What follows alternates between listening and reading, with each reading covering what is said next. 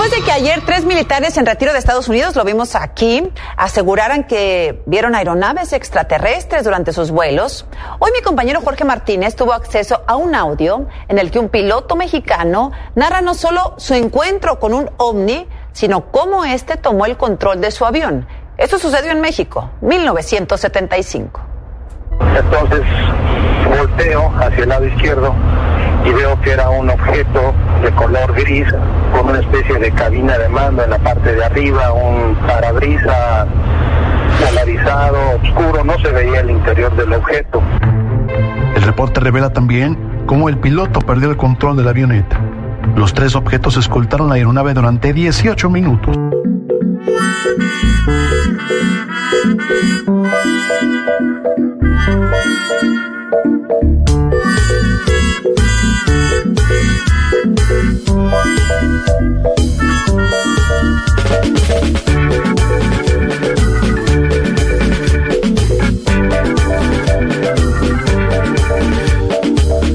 A mí me mata cuando viene la, la anécdota de vi un ovni y entonces de pronto una luz, pero en algún momento baja a una humanidad que me lo vuelve ficticio. Por ejemplo, en este caso, el parabrisas. El momento, el hombre dice que el, el- el objeto extraterrestre tenía un parabrisas. ¿Viste? Decís, mira, no creo que tenga un ¿Cómo es la tecnología de ellos? Y no, justo está todo el chiste. ¿no? Andás a ver. En un asado había esa pregunta, ¿no? ¿Cómo es la tecnología de ellos? Que- Porque la nuestra la conocemos, ¿no? Nosotros lanzamos cohetes, satélites. Es que ¿Cómo es la tampoco sabemos, de ellos? tampoco sabemos si son siempre las mismas, las mismas, no sé, Especies, civilizaciones, sí, sí. claro, como- Porque fue una semana muy movida esta con este tema, ¿eh? sí. Primero, este señor David Grash, en la Comisión del Parlamento de los Estados Unidos.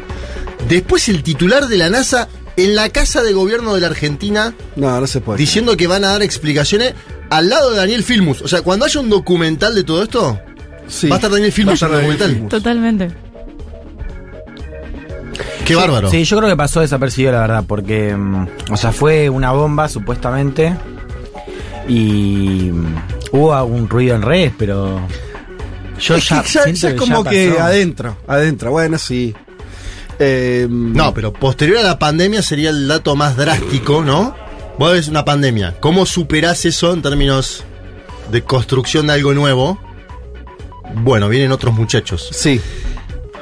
Yo banco. Pasa que no, no. Todavía los indicios eh, son medio pedorros.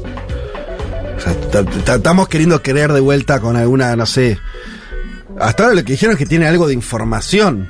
Pero esto, toda una especie de cosa en el aire. El señor Grash, el que testifica bajo jura- juramento, dice que hay naves y Sí. restos biológicos no humanos. Pero no en nada que haya visto él. Le contaron. O sea, Sí. ya aparte, es, esa es la definición de eh, la Un fake chisme, news o del chisme, chisme. un chisme. Me lo contaron. Bueno, está, listo. Mm. Entonces, sí. Eh, Y- pero bueno. cuando el titular creamos, de NASA creamos. dice En una semana se le- va a conocer la verdad a lo Cassini, Para mí es que no. Cuando se conozca es que no tienen información. Me digo yo. Ojalá que sí, porque nos vendría bárbaro un cambio de pantalla. Igual, eh, yo tengo una pregunta técnica. sí. Eh, lo que llamamos ovni Sí. es diferente a confirmar la existencia de Es totalmente extraterrestres. diferente. igual, Porque, sí. Sí, perdón, no, en este caso no eran ovnis, que son objetos voladores no identificados, sino FANI, que son fenómenos, espérate que ya te lo voy a buscar concretamente, pero son tipo fenómenos de eh, anómalos no identificados. Entonces se supone que es tipo, no un objeto, sino un- una cosa con vida, algo. Una- una- un resto biológico, decían ellos. Pero la Sí, NASA y habla naves, de, naves. y de naves. ovnis, ¿o no? Eh, eh, no, no, la, va, La el- NASA no es... La NASA dice se va a saber pronto esta información. Ampliaremos. El, el informante este que, que el chismea dice que hay naves Sí. y que en esas naves se encontraron Cuerpos. cuerpos que hay gente que tripulaba esas naves. Y que solo está el poder del gobierno de los Estados Unidos. de En América. su momento había otro informante del, del Pentágono que decía más o menos lo mismo, o sea que Si yo fuera a Estados Unidos, mantendría la idea. sí. También pensé esto. También pensé esto. Estados Unidos como imperio declinante. Claro. Si vos sos ese imperio declinante, no mantenés en algún grado, aunque sea medio nebuloso, Tenemos esta de que info. vos sos el que tiene el contacto con los extraterrestres. Mira si te primera los chinos. Sería terrible. Es que, Entonces, sí. tal vez esté jugando hasta eso. Se hablaba de eso y de hecho, no sé, la- el avance en, eh, en, el, en el caso de Argentina y toda la visita de la NASA acá también responde a que tenemos Claro. un observatorio chino en- en Mendoza y también tenemos uno de la Unión Europea Sí. en otra parte del país que también, o sea, ya hay una puja geopolítica por el, el- el avance sobre ¿Quién esos- hace el contacto? Sí, sí, y, y es bueno, es lo que nos pasa siempre con China, que es que no sabemos que, en qué están, o sea, no tenemos ni idea Ay, de... En China baja el ovni y lo, le ponen la banderita del Partido Comunista, amigo. Y sigue. Lo hacen laburar para el gobierno. Claro, no sabemos qué, qué tantas herramientas tienen para analizar esto, si ellos están más avanzados o qué, eh, y, y cuánta información hay. Los que, los que estamos vivos en esta etapa histórica, ya tuvimos una pandemia, cosa que muchas otras generaciones no vivieron. No tuvieron. Ya vimos, bueno, en mi caso, ustedes, algu- alguno de la mesa, sí, otro no. Yo vi la caída de, la Unión muro. Soviética Yo no me la acuerdo, pero Eh, te la tomo. y, eh, ¿qué más? Eh, así, eventos históricos. La guerra en Ucrania. Bueno, pero todavía no es tan... Todavía no, es- no está- tenemos está- suficiente distancia. No, eh, Está abajo que una 9-11. segunda guerra. 9-11. 9-11. El 9-11, las Torres Gemelas. Bueno, por ir, tendríamos que tener mucha suerte que nos toque también el, el avistaje extraterrestre, pero por ahí ocurra. Yo compro el, el- el boleto. Elijo creer. Eh, a ver, eso, rápido, rápido. Sí. Sí o, o sea, vos tenés un botón que es sí, vienen los extraterrestres y vemos qué onda. El otro botón es mejor que no aparezca nada, por las dudas. ¿Qué botón apretan? No si crees que hay o no, ¿se entiende, no? Sí. ¿Qué querés? Un botón, vienen los ovnis y se ve qué onda. Si son copados, mala onda, si son más inteligentes que nosotros, menos, no sé. Y la otra es, seguimos como ahora, con la duda y no nadie, nadie viene. ¿Qué eligen? Que vengan, boludo. Que vengan. Yo pienso que vengan. Juan, vengan. Nadie tiene miedo. Y me voy. Pero Ah, yo- Miedo me me da la imagino... situación actual del mundo, no, No. me dan estos muñecos. Exacto. No, yo, pero- voto que, yo voto que no vengan. ¿Por qué? Mira, me imagino algo tipo Mars Attacks. Sí. ¿La vieron? Tipo ahí los ovnis matando a toda la gente. Me imagino un texano de de Estados Unidos Sí, con total. armas disparando al cielo. Yo prefiero que no, no vengan. Para mí las chances eh, de que vengan con mala, mal ánimo o que vengan demasiado poderosos y seamos sus hormigas es más alto Para mí que termina, cierta cooperación. termina Por eso tomando intergaláctica. que vengan. tomando frente en Córdoba. ¿Por qué crees que vengan? Y ya está, vamos. No. Ah, vos querés irte, que la humanidad se. Chao, chao. Igual, Se, se nota que no tenés hijos.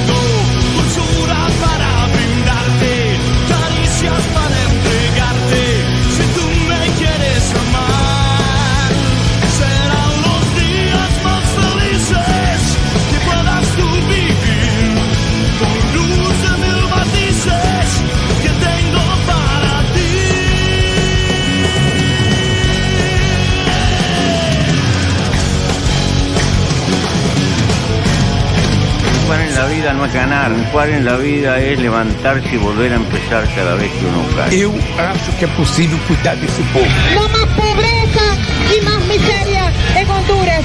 Hasta la victoria, siempre. Y de amor. Los voy a acusar con sus mamás, con sus papás, con sus abuelos. No olvidamos justicia, verdad, respeto. Seguimos.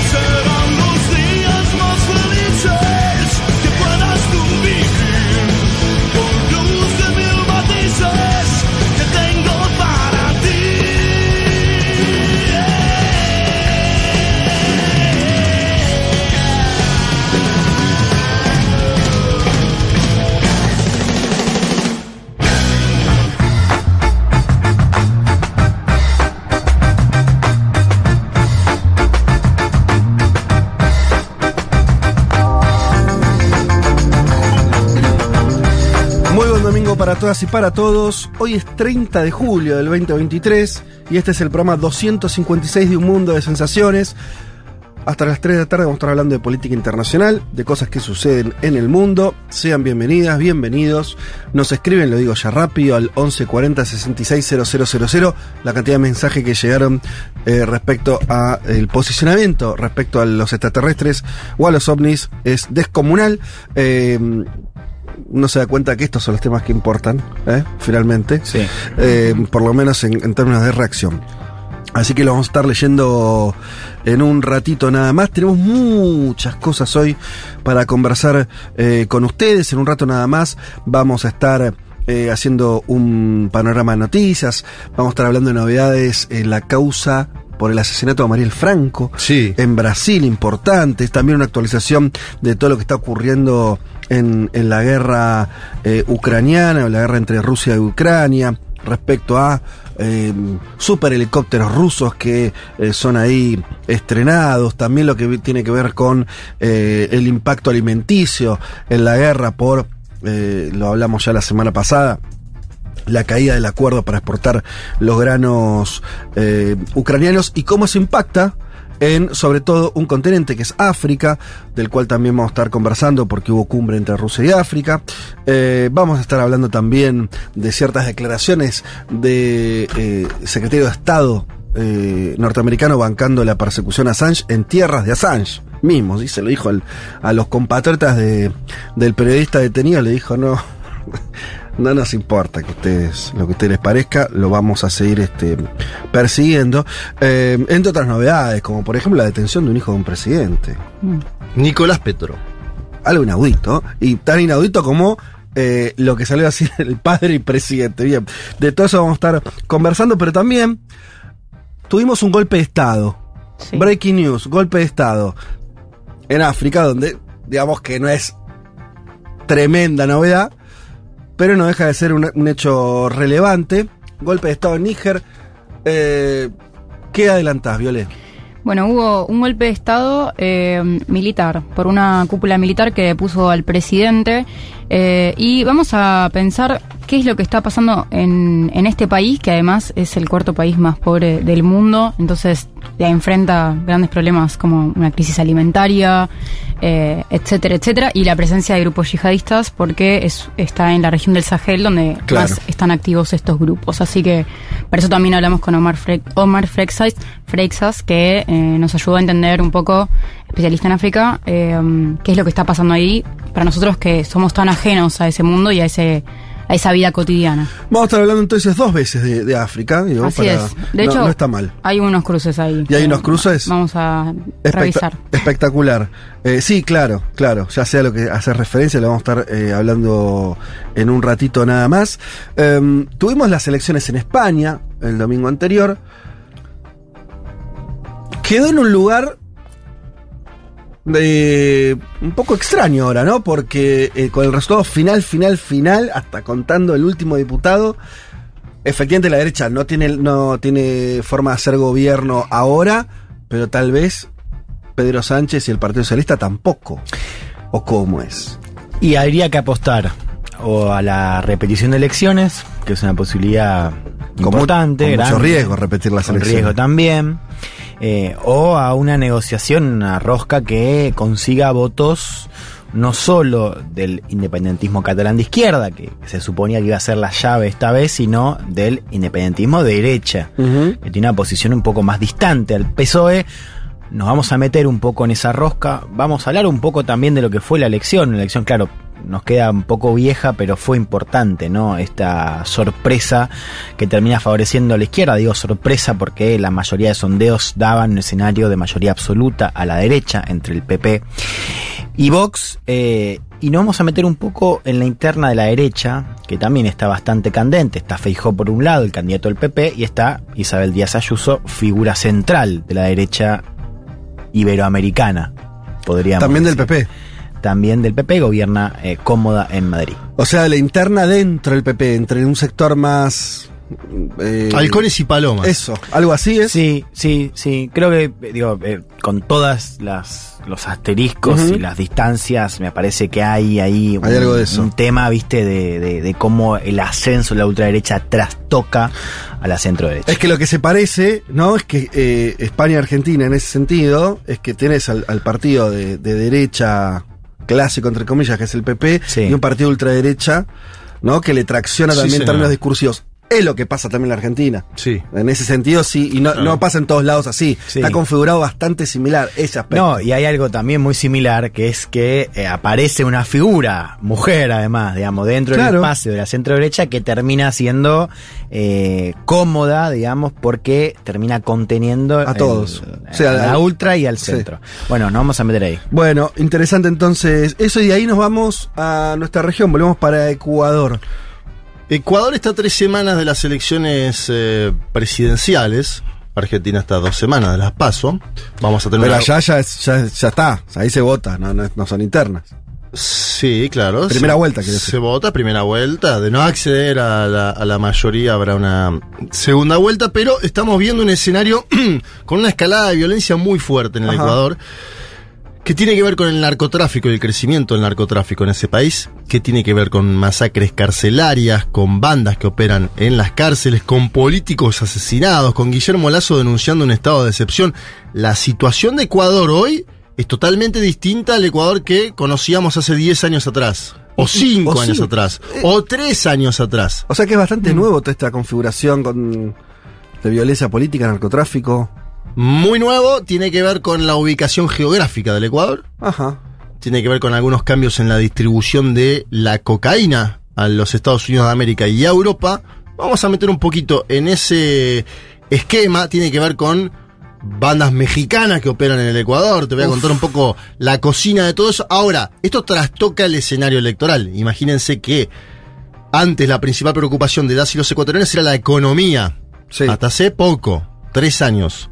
Hoy la principal preocupación y por lejos es la seguridad. Me imagino que eso además altera un poco, porque lo tendría más cómodo el correísmo si la, la discusión era económica o social. ¿no? Bueno, igual el, eh, Luisa González, la candidata de ese espacio, dice, cuando nosotros gobernábamos, No era el segundo país más seguro de América Latina. Ahora aparecen candidatos buquelistas en términos de seguridad. Sí. Jan Topic, uno de ellos. ¿Cómo? Claro, ¿Cómo se llama? Jan Topic. Jan Es- Topic se Jan llama. Topic es un hombre que Sí. viene de tener una empresa privada de seguridad y que dice, lo que yo hice en la empresa privada de seguridad lo voy a hacer en todo el estado ecuatoriano. Mira qué bien. Y además tiene un discurso, yo te digo, traje un audio que es. Acá, creo que este discurso no lo tiene nadie todavía. Bueno, o sea, más corrido. Hardcore. Hardcore. El Hardcore. Bukele que supieron conseguir. Hardcore, hardcore. Creo que Bukele es moderado en términos discursivos Bien. al lado. Hardcore, hardcore. Bueno, ese es el menú eh, hasta las 3 de la tarde. Eh, en unos minutos nada más. Arrancamos con toda, pero ahora, 3 minutos de un clásico latinoamericano. Ah, Cuba. qué himno, ¿no? Aparte para domingo al mediodía. Qué simpleza hermosa.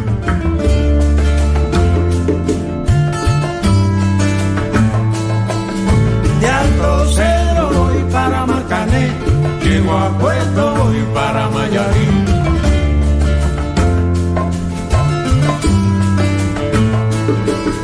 De Alto voy para Marcané, llego a Puerto voy para Mayarín.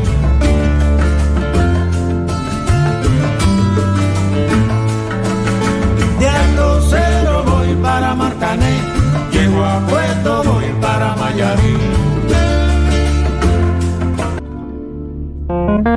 Hasta las 3, Federico Vázquez, Juan Elman, Violeta Weber, Malena Rey y Juan Manuel Carg hacen un mundo de sensaciones.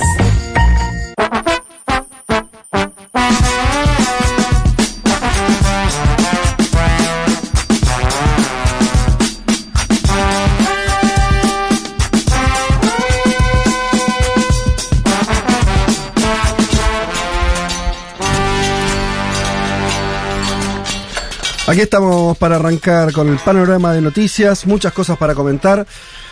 Empecemos por acá. Eh, a nuestra audiencia tal vez no haya que explicarle quién fue Mariel Franco, pero digamos, eh, era una concejal de la ciudad de Río de Janeiro, asesinada en el 2018.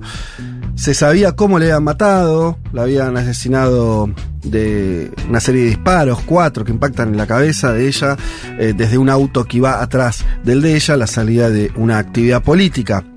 Eh, y estaban detenidos desde hace rato, desde el 2019, eh, dos de los presuntos perpetradores del crimen, al menos había llegado hasta los autores materiales. La novedad es que este lunes, eh, uno de esos autores, eh, o supuestos autores materiales, confesó su participación, se trata de Elcio Quirós, y que además, con esta ley polémica, digamos, más allá del efecto que tenga en esta causa, de la delación premiada, esto es...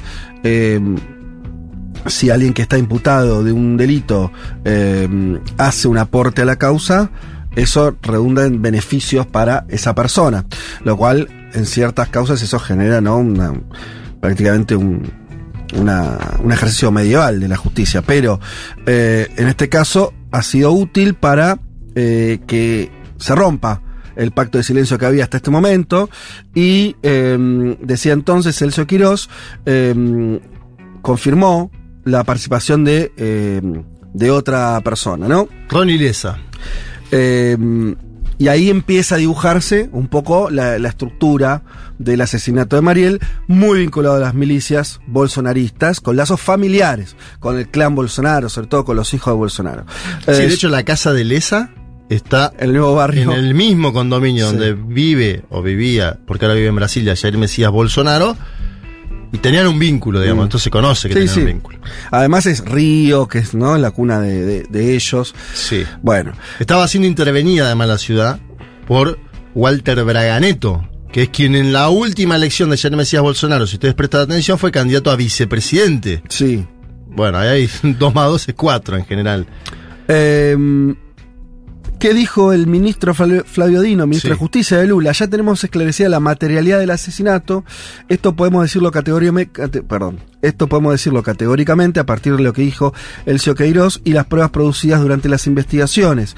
Eh, así que bueno, es una buena noticia en este sentido. Hay un compromiso evidente, puesto leo, leo las declaraciones del ministro de Justicia, del gobierno de Lula, de esclarecer el asesinato de Mariel Franco que eh, quedó, ¿no? Como el hecho que partió aguas en términos del, del inicio de una violencia política que en Brasil estaba desterrada y a partir de ese momento este fue el caso más grave, hubo otros, lo hemos contado acá, disparos en la caravana de Lula en su momento, el asesinato de simpatizantes de Lula en la En previa a las elecciones, Sí. y más de un caso, además de, ahora no me acuerdo, pero pasó, ¿te acuerdas? En otra en, el, ciudad. en el estado de Ceará, Bueno. en Foz de Iguazú.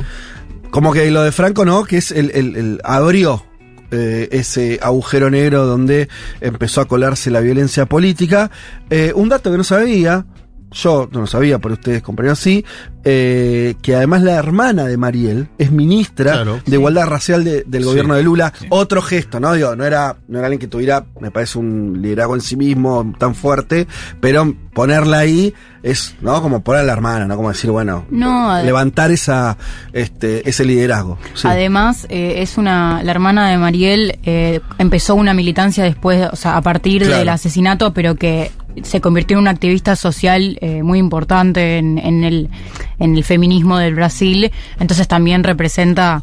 Eh, es, ese, es, es la cara de esa lucha eh, después del asesinato de Mariel Franco. Eh, por eso hablo de, ese compromiso del gobierno de Lula que no le es indiferente que pase con esta causa, ¿no? Como, como una forma también, entiendo yo, de, de intentar cerrar el ciclo de, violencia política. Pero bueno, a este el avance de la causa, veremos hasta dónde llega, porque eh, toda la expectativa política en, en realidad está puesta en esto que estamos diciendo. Una cosa es decirle en una mesa, eh, en un programa de radio, o que se converse en términos públicos como se conversa en Brasil y otra cosa que efectivamente el final de la película sea que se le pueda asignar responsabilidades a los autores intelectuales del Claro. asesinato, ni que hablar si esos autores intelectuales están cercanos, además políticamente, como indican lo- todo lo que contamos recién, a la familia Bolsonaro. Bueno, eso Sí, me que parece que es el final, un ¿no? dato clave que es eh, horas antes del asesinato, Elcio Queiroz, que es quien delata a Lesa en esta semana,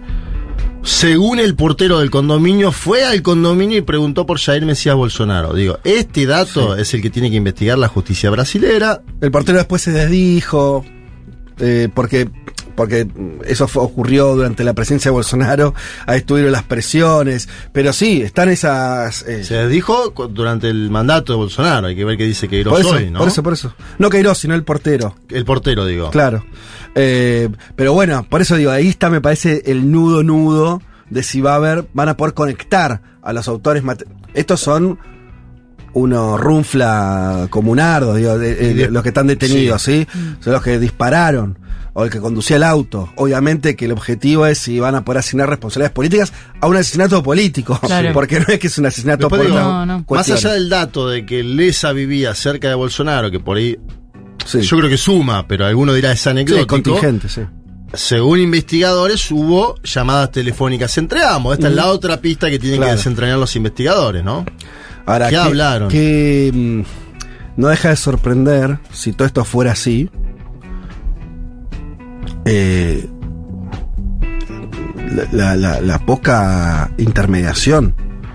¿Te das cuenta? Estás hablando del, de alguien que fue presidente de un país, Sí.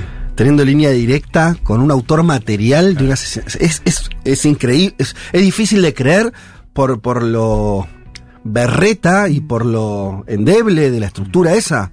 ¿no? Miliciana. Muchos dicen que así lo que, que así se manejan y que así son. Cuesta, cuesta pensar, ¿no? Que, este, que no haya ninguna mediación más ahí. Pero bueno, ojalá se conozca la verdad eh, para y que haya justicia, obviamente. Eh, si les parece, saltemos de continente. Vamos a hablar un segundo de la guerra. Yo me enteré de esto. A ver, una parte como. no, Yo no, no soy muy fierrero ni entiendo nada de armas.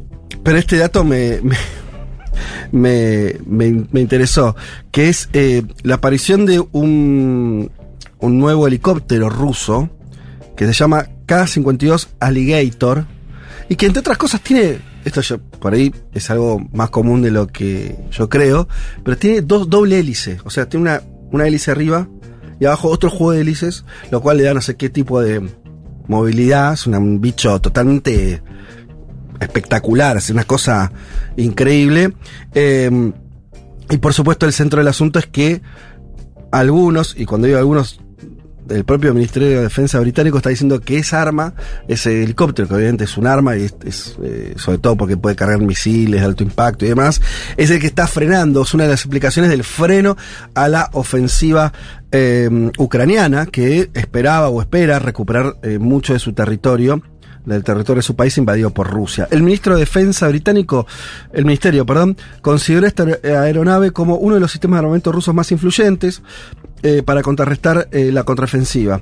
Eh, este helicóptero fue usado en Siria, que fue como el lugar de prueba en el que los rusos mostraron este material. Ustedes saben que es bastante extraño, ¿no? Porque por un lado hay todo un secretismo lógico en la cuestión militar, y después están ferias internacionales donde las armas se compran y se venden y todos también muestran sus, sus evoluciones, ¿no? Entonces, cierta información es bastante pública del recorrido, por ejemplo, de este helicóptero, de cómo lo probaron, eh, momento de fabricación, las mejoras que le hicieron y demás. El K-52 es, en principio, prácticamente inmune a cualquier arma que los ucranianos puedan emplear contra él. Puede disparar cohetes de distancias mucho más amplias que los misiles antiaéreos Stinger con los que cuentan los ucranianos, así que es factible que sea un buen arma para frenar la contraofensiva. Esto lo dice Guillermo Pulido, un especialista en armas, y me interesó porque está dicho así en una nota en el país, que no es un medio, no, no- no es RT, ¿sí? es un medio más este vinculado a Occidente. Pero Ucrania serían, Sí, entre sí. comillas. Mainstream español, país de la OTAN, qué sé yo, ¿no? Entonces me, eh, me pareció interesante traerlo, eh, porque tiene ese, ese carácter. Veremos. Evidentemente es una ofensiva que todavía estamos viendo los resultados. Hay algunos avances muy pequeños en algunos lugares. eh, pero sobre todo, y esta es la otra novedad que sigue ocurriendo, Rusia sigue acusando a Ucrania de enviarle drones a Moscú, que es otra fase de la guerra un poco extraña, ¿no? Porque donde parece que la guerra se juega en Ucrania, la parte de la respuesta ucraniana, recordemos también la invasión eh, traspasando la frontera, parece estar siendo también enquilombar un poco a Rusia, ¿no? Digamos de esta manera, los ucranianos no están pudiendo todavía recuperar su territorio, pero sí están pudiendo hacer acciones militares o intentos de acciones militares, eh, sea con drones o con fuerzas especiales dentro del territorio ruso, lo cual es un poco extraño, pero así está ocurriendo. Eh, ¿Recuerdan ustedes eso, esos, eh, esos Sobre drones que explotaron los sobre el. Kremlin? Está atentado a la familia Dugin. También. un pensador cercano a Putin, ¿no? Y después, claro, hay varias cosas de, de sospechas. Claro. Con, por cierto, Nord Stream, digamos, como, Ah, no, el, bueno. como el gasoducto, Sí, claro. es- es, digamos, no es técnicamente en Rusia, pero es un atentado fuera de las fronteras ucranianas. No sabemos hasta el día de hoy eh, quién lo hizo, pero tenemos sospechas de que fue Estados Unidos con Ucrania. Y, y lo cual eso es po- viendo un poco también las reacciones y la lógica, ese enrarecimiento de la guerra, tal vez puede ser lo que explique si en algún momento hay una escalada. Más por lo que pasa, que lo que, por lo que pasa en Ucrania, que es una guerra más o menos convencional, lenta, trincheras, pasan meses, los cambios son modestos. Es más probable que surja algún desencadenante por este otro lado. Quiero decir, si Rusia empieza a tener como eh, incluso digo en términos de justificación, alguna justificación nacional para eh, ser mucho más agresivo va a tener que ver con que le hagan algo en su casa más que en la dinámica de la guerra en Ucrania. Por lo menos eso es lo que, lo que parece, ¿no? Eh, pero bueno, veremos cómo. Sí, también estaba pensando que, que, que ya tenemos varios episodios donde se decía que iba a pasar algo que acorralara a Rusia y que haría cambiar la dinámica y no pasó. Que Ujú. cuando fue la contraofensiva un poco la, la amenaza era qué pasa si Rusia se siente acorralada y que podría perder y que entonces usaría armas químicas o nucleares. Eso no No, pasó. no pasó. Eh, se decía que con los ataques fuera de la frontera de Ucrania también podía pasar, no pasó. O sea, advertencias retóricas hay y muchas, pero ninguna de esas cosas han cambiado la dinámica en la guerra, que es una dinámica de mucho estancamiento con la contraofensiva ucraniana sin, por ahora, éxito territorial.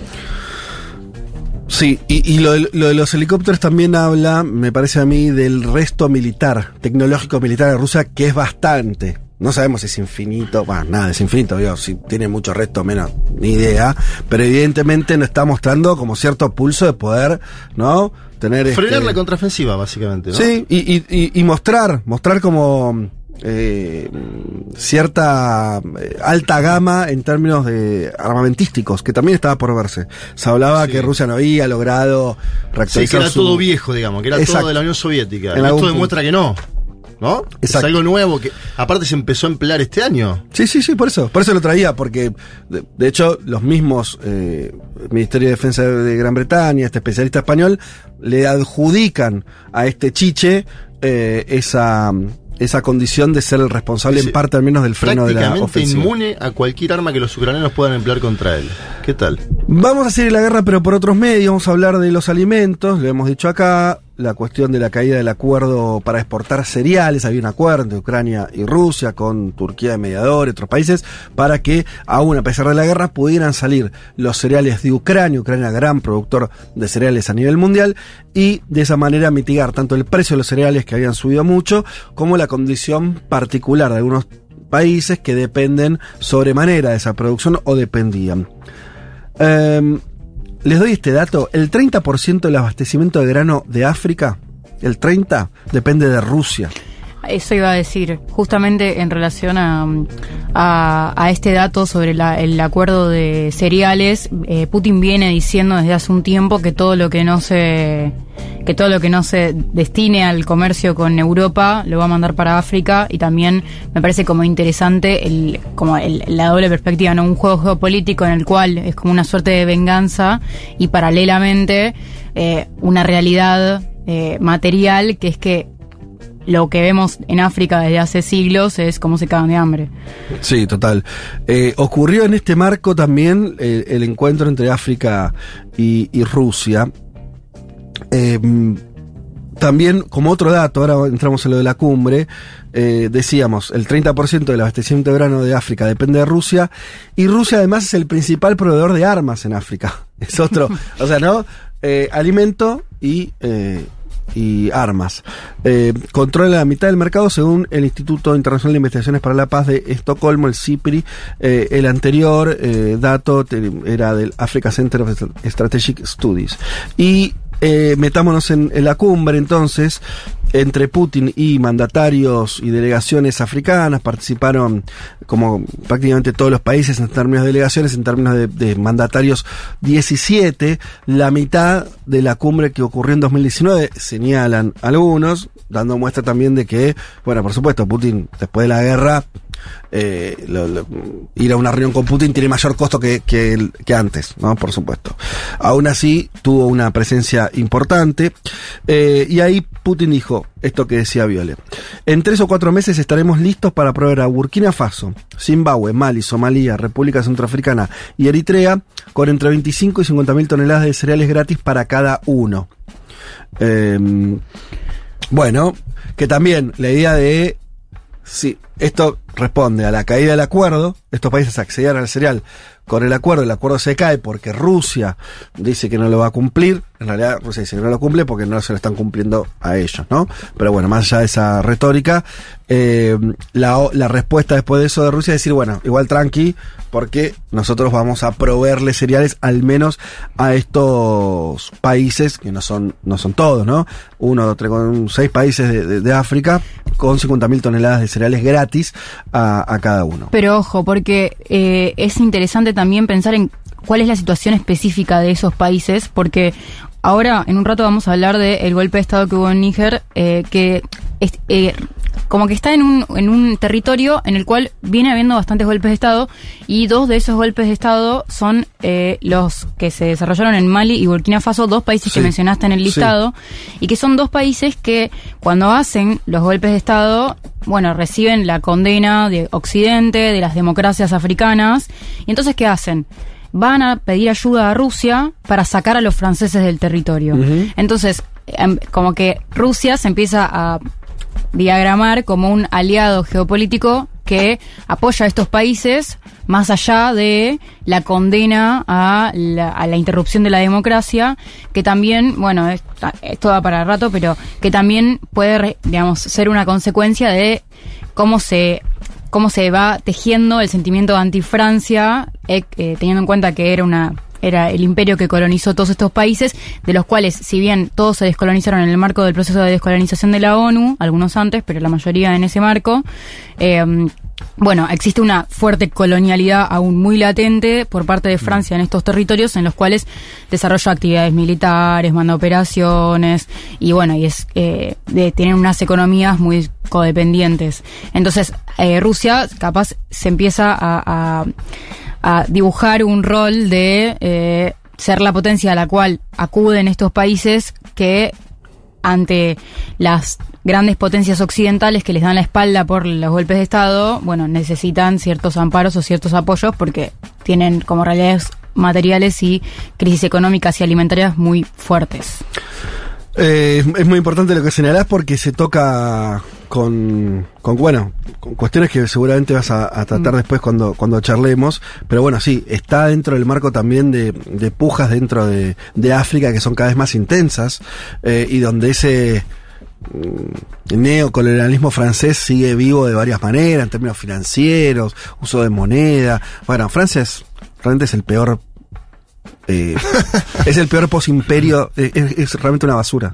Son, fueron históricamente. ¿Más que los británicos? Y no sé, lo que, Ah. hicieron, lo que hicieron en Haití, no, sí. Yo, eh, en términos. eh, en, en cómo ellos piensan, realmente no te queda otra de pensar que, que- que creen que son distintos. O sea, que eh, los derechos humanos valen para ellos solos, los derechos ciudadanos. no.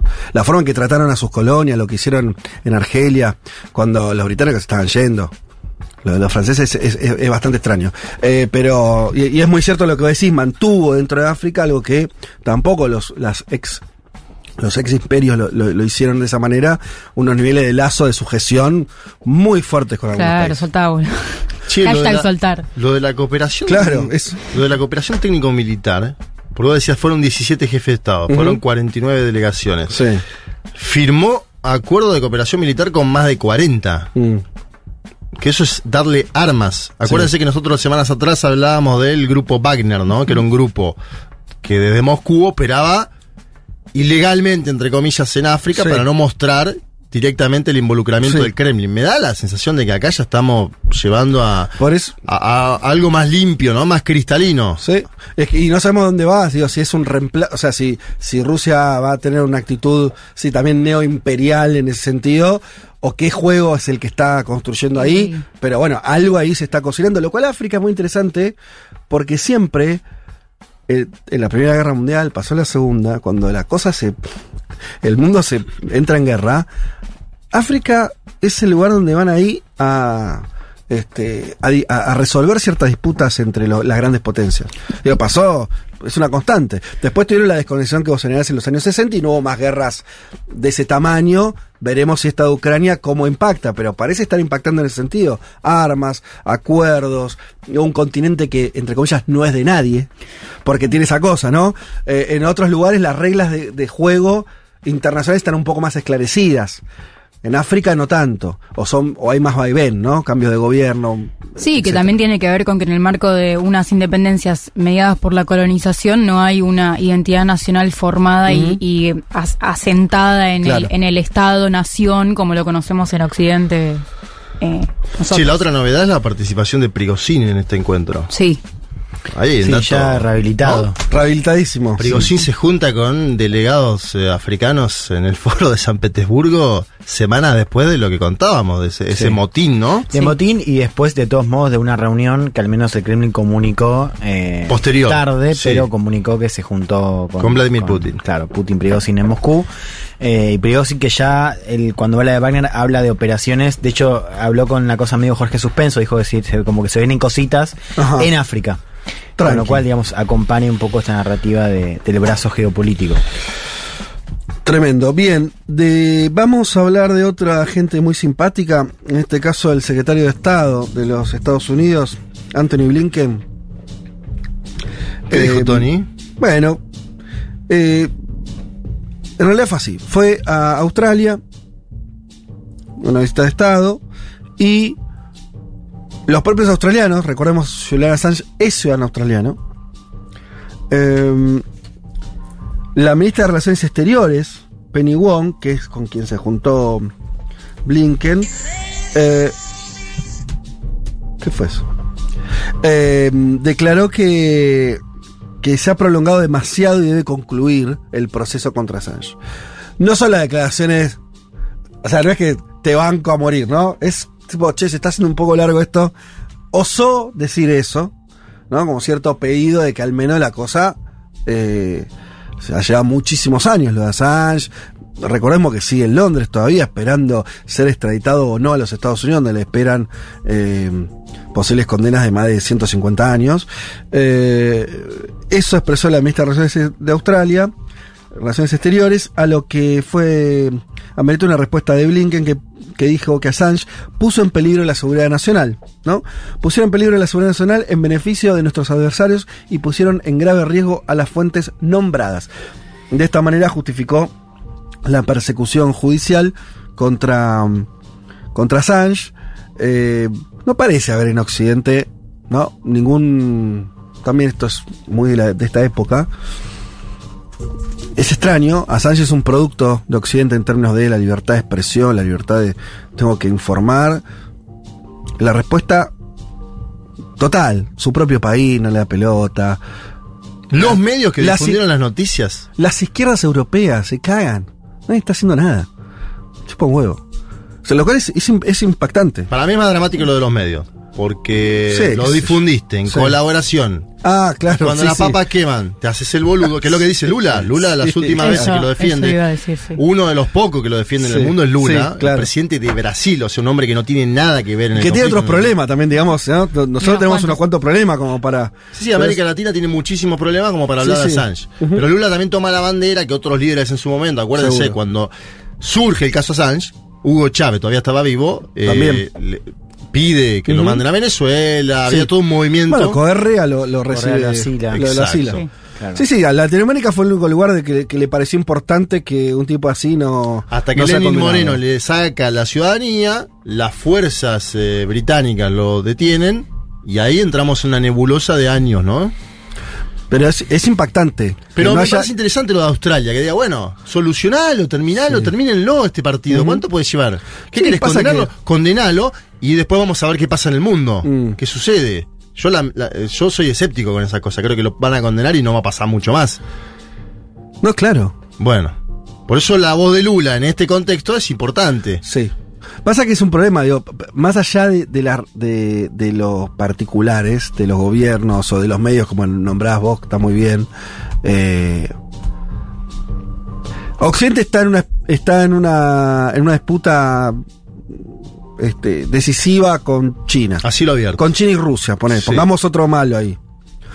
Países donde no hay libertad de expresión, donde no ocurren, no, no, no, no- no- muy, mucho control sobre lo que se publica. Y la respuesta de Occidente es meter preso 150 años a uno que hizo una página web y subió cosas. Es como carta para después pelear esa, es complicado. ¿No? Es muy complicado. Eh, Sí, los dos partidos aparte piensan lo mismo, ¿no? El republicano y el demócrata dicen los dos. A este señor ha cometido crímenes al difundir lo que sucedía. Sí. A- eh, En eso siempre lo cuenta Juan, ¿no? La, Eh, yo- yo te- la yo- unificación sí. del criterio en política exterior, en este caso se... Total. Yo lo de Estados Unidos lo comprendo más, entre comillas, porque se le filtró información de ellos. Sensible, de Afganistán. Vos sos un Estado, qué sé yo, está bien, Estados Unidos, eh, entiendo la bronca, la, estoy diciendo así como si fuera... Sí, un sí, le tenés que caer con todo el peso de la ley. Ahora, todos los europeos ¿qué me están jodiendo. Y bueno, son, los peones hoy. Y bueno, pero, es- eh, Son los peones hoy. pero tampoco es que Assange está dirimiendo algo. Quiere decir, es, un, es una cuestión simbólica. Ni siquiera pueden pararse frente a una cuestión simbólica que ocurre en su continente. Es muchísimo. Sí. No están pudiendo tener una, siquiera una voz en eso. Porque la verdad que da medio lo mismo, digamos, Assange, no, no, no, no es que, no es que va a cambiar la relación de fuerzas en el mundo. Y aún así no están pudiendo hacer nada, me refiero a los partidos políticos eh, progresistas. el laborismo británico, por decir uno. Sí, el PSOE español. No, no, no ves a nadie, es- no importa a nadie. Bueno, qué sé yo. Este, mm, no vamos un segundito y ya con esto cerramos a nuestra región. Hablemos de esto, porque es un caso bastante extraño lo que ocurrió con el hijo de, este, de Petro. Presidente, el hijo del presidente de Colombia fue detenido. Eh, la Fiscalía General de la Nación de Colombia informó el sábado, ayer mismo, se hicieron efectivas las órdenes de captura proferidas contra Nicolás Fernando Petro Burgos por los delitos de lavado de activos y enriquecimiento ilícito. El documento agrega que su ex esposa, persona clave en toda esta historia, eh, Daisuris del Carmen Vázquez Castro, eh, fue detenida por los punibles de lavado de activos y violación de datos personales. El papá de, de Nicolás, Gustavo Petro, el presidente del país, publicó en su cuenta de Twitter lo siguiente. Como persona y padre me duele mucho tanta au- autodestrucción y el que uno de mis hijos pase por la cárcel.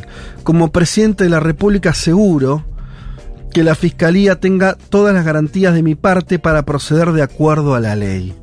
A mi hijo le deseo suerte y fuerza. Que estos sucesos forjen su carácter y pueda reflexionar sobre sus propios errores. ¡Ala, ala, ala! Sí, antes ya cuando había salido este tema de mm, la malversación de fondos o esto de que Petro, Nicolás, juntaba guita Para en su- nombre del padre y se la quedaba él.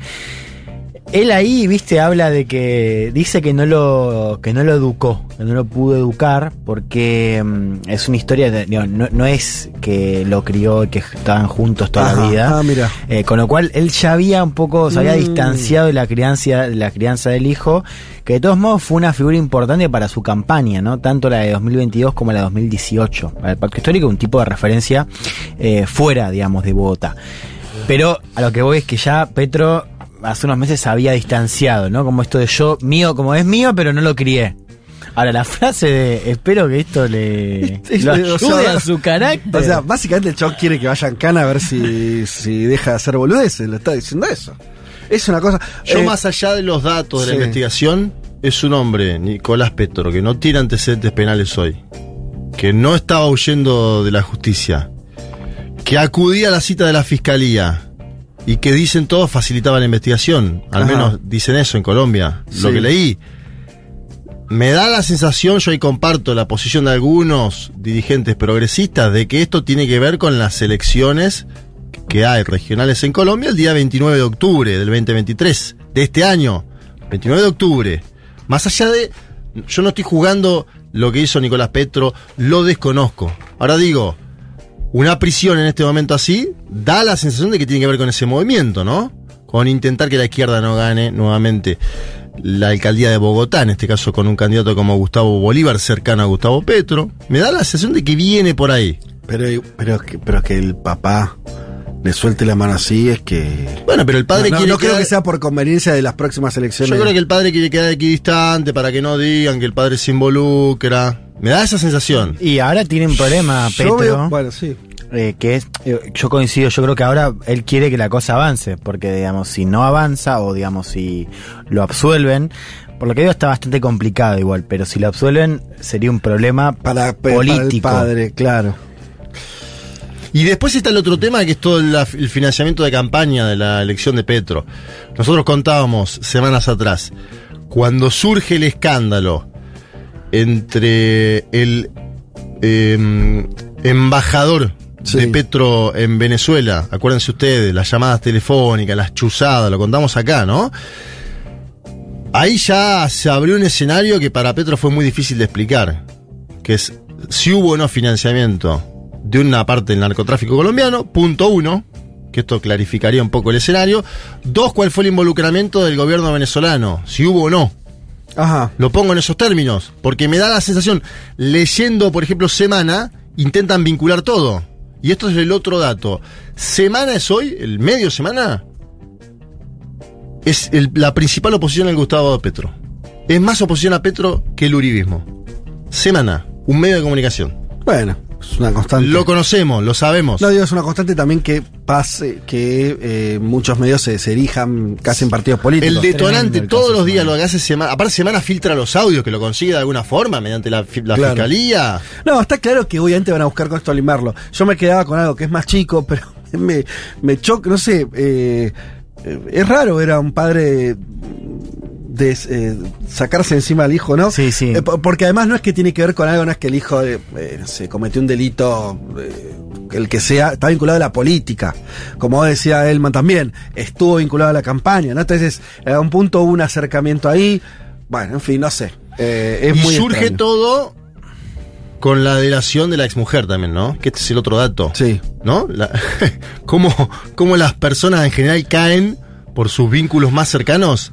En este caso creo que había en el medio una infidelidad, no me quiero meter en esas cuestiones, pero digo, la mujer es la que lo termina delatando y terminan los dos presos. Y lo otro son los hijos, no quiero hacer esto una ley, sería complejo, pero hay un tema con los, Los hijos del poder. y los hijos de los grandes políticos, los tipos, yo creo que es una relación muy difícil para ambos, ¿no? El que, y, y sobre todo si tenés ambiciones políticas como me parece que tener hijo, que pasa mucho también. Es muy difícil ser el hijo de alguien así, ¿cómo, cómo haces para, no sé, encontrar tu lugar? Eh, Tiendo a pensar grandes líderes que o no tuvieron hijos o no los vin- vincularon a la política, ¿no? Perón, Fidel Castro. Hay un cuidado ahí. No por Fidel Castro tuvo. Pero no, no, no vinculado a la política. No, y de hecho tenés una de las hijas anticastrista. No, por eso te digo, no vinculados a la política. Mm. Como, como, evidentemente una decisión ahí. Pero bueno, es muy complicado. Eh, última noticia, con esto ya nos despedimos del panorama. Eh, hubo una mm, renovación de autoridades legislativas en el Perú, este Perú de Dina Boluarte, este Perú asediado de protestas, de un gobierno eh, sostenido con alfileres y con represión, digamos. Hubo renovación de autoridades en el Congreso, un Congreso totalmente delegitimado, lo hemos contado infinidad de veces en este programa. El dato absolutamente curioso es que eh, esas autoridades nombraron, eh, el Congreso nombró autoridades de, mm, una conducción de derecha, como era lógico, porque es la composición mayoritaria del Congreso, pero eh, también se sumó en la vicepresidencia, ¿no? Creo que es el cargo, a eh, un, el hermano del fundador del Partido Perú Libre, Vla- Vladimir Cerrón, partido de izquierda, que corre, corría por izquierda al gobierno de Castillo, aunque después lo sostuvo, pero un partido muy de izquierda, marxista y demás. eh, Marxista-leninista. y ahora incorporado, no digo al gobierno de Boluarte, pero a la conducción del Congreso de Perú. Extraño porque le empezaron a pegar de todos lados, obviamente. Y aparte, acuérdense ustedes, año 2021, ¿cuál fue la segunda vuelta electoral en Perú, que era decisiva, definitoria? De un lado, Fuerza Popular, el partido de Keiko Fujimori, del otro lado, Perú Libre, el partido que llevaba, porque fue el, el profesor Castillo, a último minuto con Perú Libre, ¿sí? Es el partido, vos dijiste, Sí. un partido marxista-leninista de los hermanos Cerdón. Ahora, dos años después, con Castillo detenido, conforman la unidad en la mesa directiva. Y el argumento de Perú Libre es, bueno, la derecha ya estaba siempre, ¿por qué nosotros no, no tomaríamos el control de una parte de las instituciones? Eso es lo que dice este hombre, que está argumentando el entrismo en un gobierno, yo diría Igual muy... no entró el gobierno. No, to- entró la puso mesa directiva. La mesa directiva del Congreso. Sí, la mesa directiva del Congreso es hoy lo que está sosteniendo, además de la policía y de los militares, el gobierno de Dina Boluarte. Total, claro. Tiene mucho poder. Bueno, veremos cómo esta extraña jugarreta que va. eh, Y, hu- y hubo un nuevo cruce entre el progresismo peruano Claro. de Verónica Mendoza, a quien los hermanos llamaban en la izquierda caviar. Un cruce fuertísimo en Twitter, Sí, ¿no? sí, Donde se acusaban de uno de otro lado, vos me pediste tal cosa, vos pediste tal otra, gobernás con los que nos matan a, a- a la población, bueno, complejo. Ahí, ahí está la situación eh, peruana, también al calor de protestas que veremos también que, que cómo se, se desarrollan en las próximas semanas. Hasta acá el programa, hacemos una tanta y ya volvemos. Futuro, futuro, futuro, Un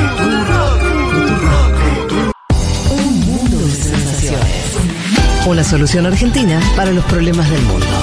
Futurock FM.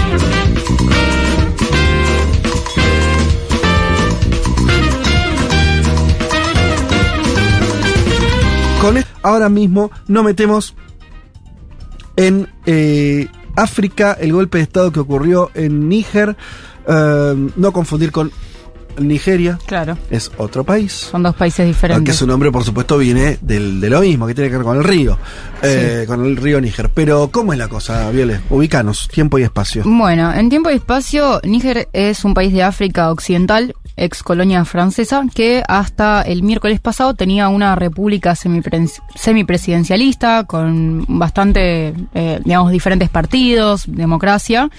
Y eh, el- la semana pasada hubo un golpe de Estado que empezó como medio que no se sabía bien qué iba a pasar porque depusieron al presidente que quedó como en prisión domiciliaria en su propio palacio presidencial no podía salir, pero podía hablar con otros jefes de Estado y bueno, existir en el palacio junto con su mujer y algunos ministros.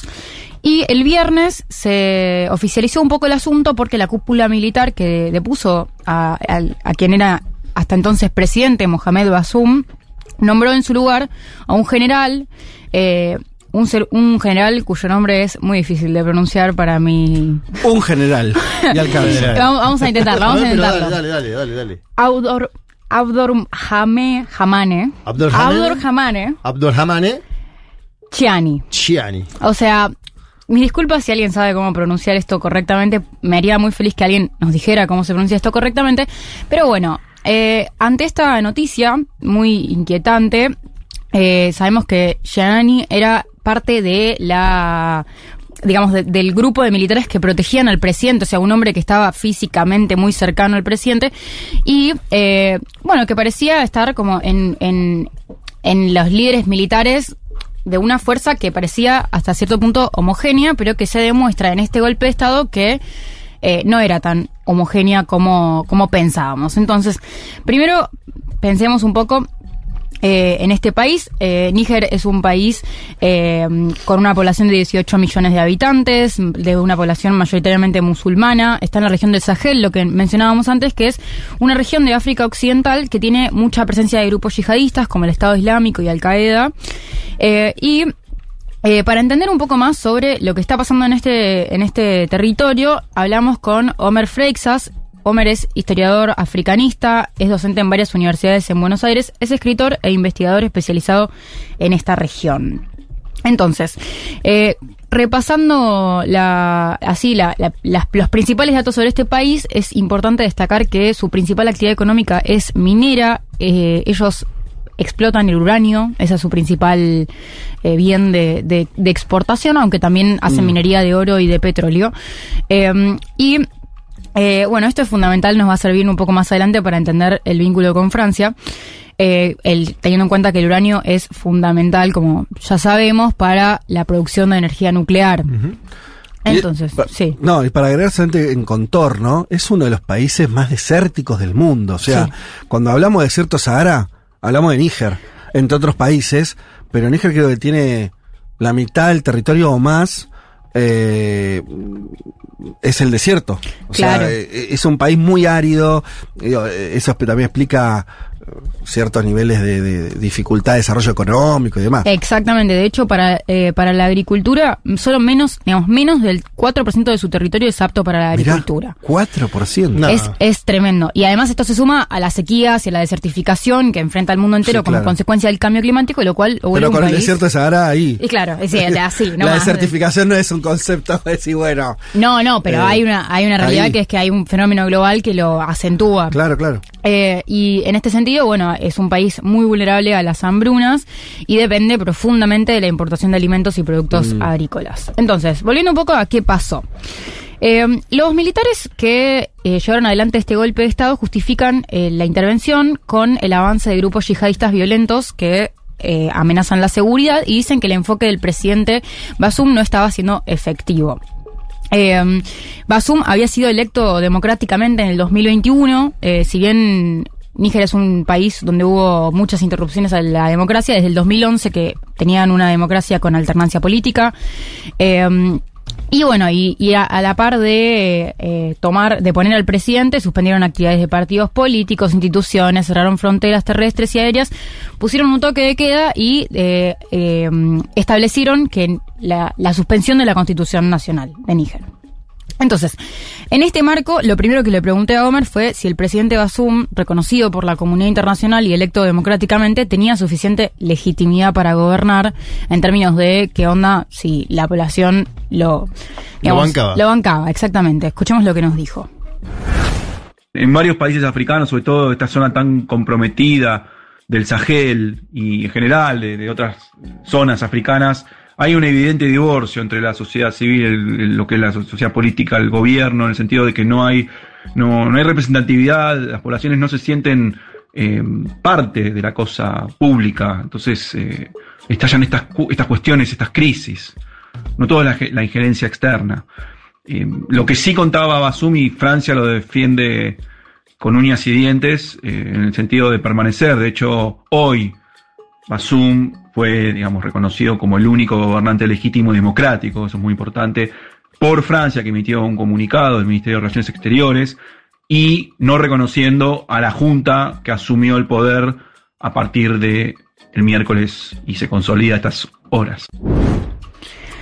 Bueno, entonces eh, Homer nos propone pensar en que no solo hay fragmentación a partir de la injerencia de potencias extranjeras, que es como la salida que Sí. nosotros más analizamos por parte de imperios colonialistas, mismo Francia que fue su quien lo colonizó, pero también de otras potencias que se pelean por eh, la influencia en estos territorios, sino también que hay una heterogeneidad y una fragmentación muy marcada, puertas, puertas para adentro, que, bueno, da cuenta de una cierta legitimidad que puede, como, de alguna manera activarse o desactivarse eh, según diferentes factores que, que varían, pero eh, evidentemente el apoyo de la comunidad internacional y el hecho de que haya sido electo a veces no alcanza como para decir, bueno, este tipo está establecido en el, en el poder y, y realmente cuenta con, o sea, no es que pasa esto del golpe de Estado y no es que hay una protesta multitudinaria a favor del presidente, Claro. eso no sucedió.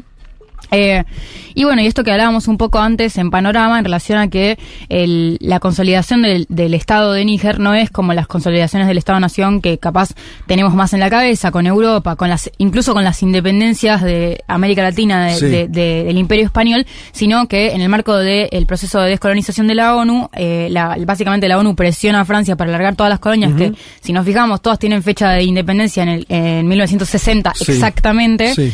Y entonces no hay una formación de una identidad nacional que se asiente en ese proceso. Claro. Eh, que no que no quiere decir que eh, este país, como los demás que se descolonizaron en ese en ese periodo, no tengan agencia, voz, voto en ese proceso de descolonización y que no hayan No, establecido no, todos tenían fuerzas políticas símbolos. nacionalistas, Claro. guerrillas que estaban luchando contra la ocupación. Exactamente. Eh, pero, eh, pero sí que no hubo esa cosa épica de nuestro ejército venció al tuyo, entonces, eh, no, qué, or- qué, qué, digamos, qué orgullo esta identidad nacional, aún aunque, bueno, se intentaba, digamos, consolidar.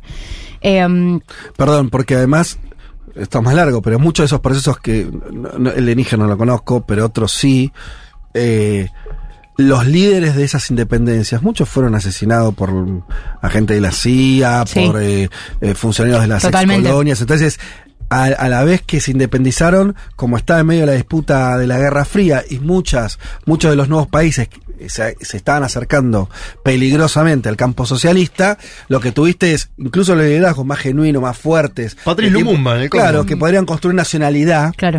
Fueron muchos eh, asesinados Total. o le- les hicieron golpe de Estado al, al poquito tiempo. Si revisás eh, la historia de estos países, es, mu- es muy notorio que en general entre los 60 y los 70 tiene una cantidad de cambios políticos que también terminan de destruir la poca institucionalidad que podrían haber exacto, construido. totalmente, A totalmente. Lumumba lo asesinan en el 61 y acuérdense que va el Che Guevara después a Congo, no en uno de sus viajes, Mm. el último es el de Bolivia, pero digo, para dar cuenta de eso, la CIA lo asesina a Lumumba Mm. en Congo en el 61 cuando era un líder Claro. importantísimo de la independencia de ese país. Total. Entonces tenemos identidades políticas muy golpeadas y que han sufrido las mil y una. Eh, y bueno, y en este marco también yo como me preguntaba cuál es el rol de la sociedad civil y, y cómo es un poco la, la vida en, en este contexto en el cual la política no pasa tanto por qué ley pasa el Congreso, sino por qué, es- qué, qué se va a hacer con los grupos yihadistas, que es una principal problemática de Sí. la vida en esta región del mundo. Escuchemos el segundo audio. Respecto de la presencia de grupos yihadistas, hay consenso en torno a que la población vive permanentemente amenazada y es víctima predilecta, obviamente, de, de estos grupos, pero también em, hay una opinión favorable a, más que nada, a acabar con esto, pero después también se entrecruzan las cuestiones de debate, si es necesario, si es viable, la opción de negociación con terroristas, esto divide mucho las aguas, y siempre hay candidatos a la negociación y candidatos a la mano dura.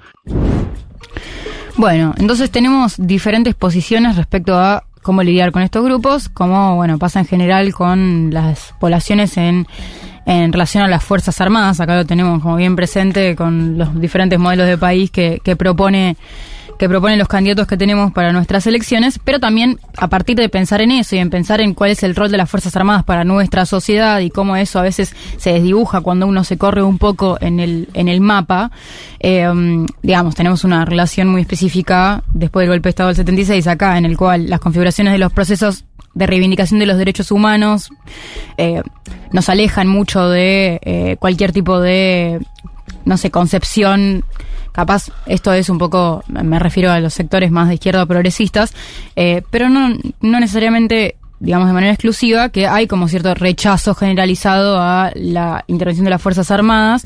Eh, y entonces, bueno, a partir de estar parada acá, yo acá Argentina, digo, ¿cómo es para ellos la relación con las Fuerzas Armadas? ¿Cómo- ¿Cuál es el rol de las Fuerzas Armadas en estos territorios que, en el cual la protección de la seguridad militar parece tener otro otro, otro significado y la vida cotidiana se vuelve muy hostil en eso. Así que esa fue la tercera pregunta. El rol de las Fuerzas Armadas nigerinas era básicamente de lucha y defensivo, de contención de los movimientos armados terroristas, yihadistas. Se suponía que era un ejército homogéneo, pero evidentemente lo que pasó a partir del miércoles 26 da cuenta de obvias fracturas dentro de la conducción eh, al interior de estas Fuerzas Armadas. De hecho, hoy fue nombrado presidente, líder de la Junta de Gobierno, quien fuera el jefe de la Guardia Presidencial, que fue el primer amotinado.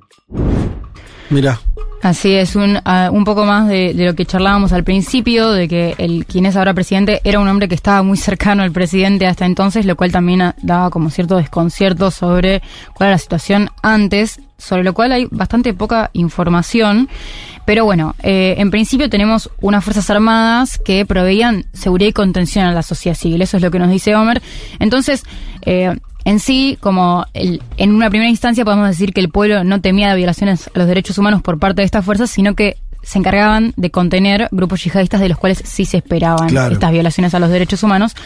Eh, y bueno, y ahí empezamos a pensar también en el rol de las Fuerzas Armadas y en un poco en la política exterior de este país. Y a partir de eso, eh, bueno, una de las también primeras acciones de este nuevo gobierno militar fue que eh, sacaron un comunicado en contra de cualquier intervención extranjera. ¿Viste? Ya como, bueno, Sí. eh, salgan. Eh, Alto ahí. No, no vengan, no queremos que vengan y que también, bueno, esto responde un poco a capaz esta, estas concepciones de África que venimos tratando de retomar en esta columna eh, cada vez que tocamos temas de África que tiene que ver con una África que quiere reivindicar su propia agencia y hacerse de eh, un, un papel en la comunidad internacional o en sus propios Sí. territorios que no esté mediada ni ayudada ni intervenida por potencias extranjeras. Entonces, ni bien eh, sucedió el golpe de Estado, como era esperable, eh, vino la, hora, la ola de repudios de jefes Sí. de Estado, electos democráticamente de todo el mundo, eh, también de parte de... eh, de la Unión Africana, de la Comunidad Económica de Estados de África en el oeste, que pidieron la liberación inmediata del presidente Basum, reconocido legalmente como aún como el presidente de este país. Y bueno, también salió el comunicado de la Unión Europea, la ONU, Estados Unidos y Macron, por supuesto. Eh, que, eh, que bueno, que amerita también detenernos unos minutos en Francia porque eh, como, como bien sabemos, era la potencia que colonizó este territorio hasta 1960, aunque nunca, nunca dejó de tener influencia. Y acá tenemos, bueno, por un lado, el, el pasado colonial que venimos charlando todo este tiempo. Y por otro lado, el comercio de uranio, crucial para la producción de energía nuclear, que tiene dos aristas. Primero, el hecho de que entre un 15 y un 30% de la minería de, de- perdón, de la matriz energética de Francia depende del uranio de Níger. mira. Y por otro lado, que eh, la energía nuclear se posiciona como una energía que puede ser una, una de las energías de la transición energética. Sí. Eh, porque tenemos un- una forma de energía que si bien genera residuos tóxicos muy, eh, muy contaminantes, eh, no emite eh, combustible fósil, no emite gases de efecto invernadero específicamente, lo cual hace que, eh, bueno, eh, Sí, es una, energía limpia en cuanto a lo que a, a los efectos sac- sacando los desechos tóxicos que son de volumen pequeño, son muy jodidos, pero de volumen muy chico en relación a lo que son los desechos contaminantes de las otras energías, ¿no? Exacto. Y Francia además es uno de los países que más tiene Exacto. el uso de la energía nuclear. Y que depende del uranio de Níger. Claro, claro. Y que no es casualidad tampoco que tenga tanta producción de energía nuclear, teniendo, Teniendo en cuenta ese que. uranio ahí. Exactamente. Entonces, bueno, también eh, hablamos con Homer sobre el rol de Francia. Escuchemos. Níger era un poco un baluarte de contención y de redistribución de las fuerzas francesas. De hecho, Mali se retiró del G5, que es el grupo coordinado por Francia que hacía la suerte de operativo de vigilancia y de combate contra los grupos islamistas. Y me parece interesante remarcar que lo poco que le está quedando a Francia, tal vez en el terreno, o como Chad o, Níger, eh, se le está escapando de las manos. Es, habría que, no, no, no estoy en condiciones de hacer un, un diagnóstico inmediato, pero hay que ver el movimiento porque esto parece que está marcando dentro de una tendencia sumamente desfavorable para los intereses franceses en el Sahel. Bueno, entonces, en primer lugar tenemos la cuestión económica y la dependencia de Francia de este recurso natural, eh, así como otros muchos recursos naturales que eh, importa de sus ex colonias francesas, teniendo en cuenta que la moneda de Níger es francesa, se emite en París, como la de muchos países de la región y también de, otros, ¿Me de dijiste, otras regiones. dijiste que se emite en París? Sí, se emite en París. Se fabrica en París. Se fabrica en París. en Francia. La moneda Así de. es. De Níger y de. Y de varios países africanos. Ven que son una basura. Y la moneda que usan los franceses la emite el Banco Central Europeo. ¿Se entiende? O sea, Cualquiera. es increíble. Es increíble. Eh, y, Estaba mm, leyendo que tiene 1500 soldados fijos. Eso, ahora vamos a hablar de eso. Increíble. Sí, ahora vamos a hablar de eso, eh, porque bueno, el rol de Francia en la lucha contra grupos yihadistas es fundamental en la narrativa occidental de la lucha contra el terrorismo y en este sentido... Homer men- menciona el G7, el, perdón, el G7 no, el, El G5, G5. ese, que es un grupo de choque eh, creado por Francia para la vigilancia y el combate de grupos yihadistas presentes en el territorio, algo que también aparece eh, en los primeros días del gobierno militar cuando denuncian eh, que Francia no respeta el cierre de fronteras por tener 1.500 soldados desplegados en el territorio y, eh, y bueno, esto como que da cuenta de una serie de operaciones que hacía Francia en la región del Sahel que a medida de que avanzan los otros golpes militares que, eh, que bueno, que van volteando los gobiernos democráticos en la región del Sahel, esos mil- esas operaciones militares que operaba Francia en ese territorio, como que se van quedando sin, sin lugar en donde estar, como que los echan de Mali, los echan de, Claro. eh, de Burkina Faso. Un breve paréntesis para decir que Mali tuvo un golpe de Estado en 2021 y Burkina Faso en Claro. 2022. Sí. Eh, Uno que es muy aliado de, de Rusia en Burkina Faso. exacto. Tuvo declaraciones justamente en la cumbre, ¿no? En, Sí. eh, con Putin, el presidente interino, creo que se llama así porque tomó el poder hace poco, y dijo que Rusia era como parte de la familia, como hay una cosa ahí. Total, y hay como dos posiciones, o sea, porque tenemos el- los países africanos democráticos de ciertos que se adaptan a las reglas de juego de- occidentales para hacer su propia agencia en ese juego institucional democrático, Mm. que son los que capaz vemos más representados en la Unión Africana, que el presidente de la Unión Africana eh, denunció eh, en la cumbre de Rusia-África el golpe de Estado en Níger como de manera muy tajante.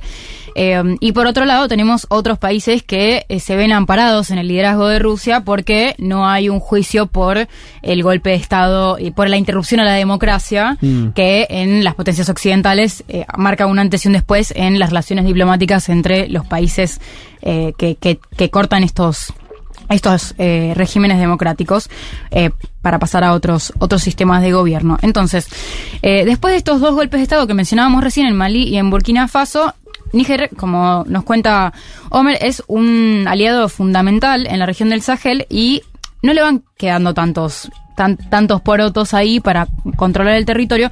Entonces, entonces en este sentido, hay un, un- o sea, a- volvimos al sentimiento anti-Francia en el cual, Mm. eh, si bien está en, en- en la, en la esencia de cualquier movimiento político cierta distancia con la colonia, aunque algunos, eh, algunos gobiernos responden más a esos liderazgos o a esa de- o a ese neocolonialismo, eh, hay otras formas del rechazo al- a, la- a la influencia de, mm, de Francia que se que bueno que se tejen en estos grupos militares en estos en estas cúpulas militares que deponen a los presidentes electos democráticamente en las en los países que de esta región que además es una región clave geopolítica por por eh, por los grupos yihadistas y eh, bueno eh, rechazan la intervención la presencia las operaciones militares por parte de de Francia así como otras potencias pero en este caso la que está en el territorio es Francia. Si escuchemos un poco del rol de la mm, de, de este país de Níger en la región Sí, marcándose en un cuadro regional de, eh, importante preocupación para Francia. Hay una tendencia, no lo voy a negar, pero hay que ver cómo sigue evolucionando, muy probablemente en contra de los intereses franceses. Y la importancia de Níger es particularmente más allá de la cuestión geoestratégica, también es importante para Francia porque buena parte del uranio necesario para que Francia de algún modo direct- directamente tenga electricidad y las centrales nucleares logren operar en suelo francés dependen un 15 a 30% alrededor de el uranio de procedencia nigerina. Entonces, el retroceso en Francia también es una cuestión que incide en el bienestar de la población francesa. Bueno entonces eh, tenemos Se pueden poner nerviosos los franceses si les falta el uranio, ¿no? exactamente y hay que no ver no qué creo pasa que saquen esos 1500 soldados rápidamente. No, pero por otro lado tenés eh, un- una cuestión que es tampoco es que el gobierno de la de militar puede dejar de producir No, uranio claro. porque se queda No. sin ingreso. Claro. Sí, Entonces, sí, me imagino. como tampoco es que pueden decir, ah, mira, no te lo vendo más. No te lo vendo más, Salvo que aparezca otro comprador. salvo que aparezca otro comprador, lo cual sería como muy interesante. eh, pero bueno, hay que ver qué sucede y también si esto termina traduciéndose en una mayor intervención o en una mayor en un mayor poder de participación y de eh, y, y, digamos de, de, de igualdad o no, y creo que igualdad es un poco osado pero en, en una mayor participación de Níger o del gobierno de Níger en eh, la, el- los términos de intercambio que se dan en la venta de este de este mineral que Pero no, ¿no te parece que lo, lo más probable es que, que se acreciente esa disputa?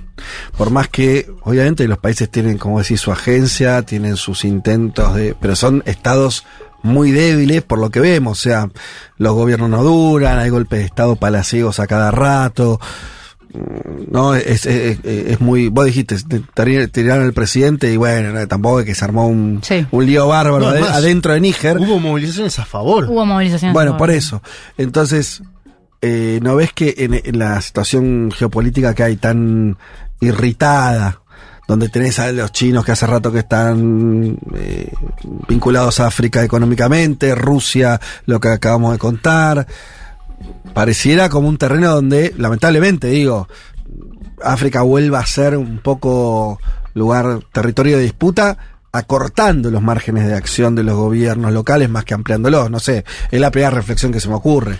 Puede ser. Yo creo que ese es un camino que sin dudas podría suceder y por otro lado creo que es un momento, no sé, histórico en el que África reconfigura su, Mm. su rol en el mundo como bloque, Claro. eh, como, como, como polo de poder, así lo llaman China y Rusia, y creo que eh, están como dispuestos a ensuciarse un poco las patas para eh, ver si consiguen algo mejor. Eh, esto es una especulación, por supuesto, pero... Sí, no vos estás, eh, está bien. Vos lo, lo que planteás, si te entiendo, es puede ser al mismo tiempo lo contrario, que decir, ¿no? Si, si vuelve, si, si África eh, pasa a ser como no era hace por ahí 20 o 30 años un lugar interesante entre comillas, sea por su producción de minerales, sea por este, no sé, hasta por un lugar de mercado para, para poner este producciones industriales y sí. demás, eh, que eso le permita, en un contexto donde no hay un solo jugador, ¿no? No está solamente Estados Unidos, sino que hay una, este, una serie de jugadores importantes que eso le, le permite otro juego. Bueno, ojalá Sí. sea el, En el mundo eso. multipolar. Claro, claro. Claro, o sea, tenemos un, un escenario global diferente. Eh, así que bueno, a modo de cierre, Sí. tenemos capaz dos líneas de análisis posible. Por un lado, la que nos permite pensar Níger puertas para adentro, con las particularidades de su población, de la vida cotidiana, la convivencia con grupos yihadistas y bueno, esta separación de la esfera estatal de la sociedad civil, eh, en, el, eh, en el cual no hay un, un correlato entre lo- el, el- el común de la gente y los liderazgos políticos que eh, terminan eh, ejerciendo el gobierno, políticos ya sea de la democracia, fruto de la democracia, o de militares, aún aunque Juan me ha contado esto de que hubo movilizaciones a favor del presidente. A favor del presidente nuevo del golpe y contra, ah, mejor dicho, contra Francia, sacaron la placa de la embajada de Francia, un dato, y cantaban Viva Putin. Sí. Bueno, ahí tenés un dato.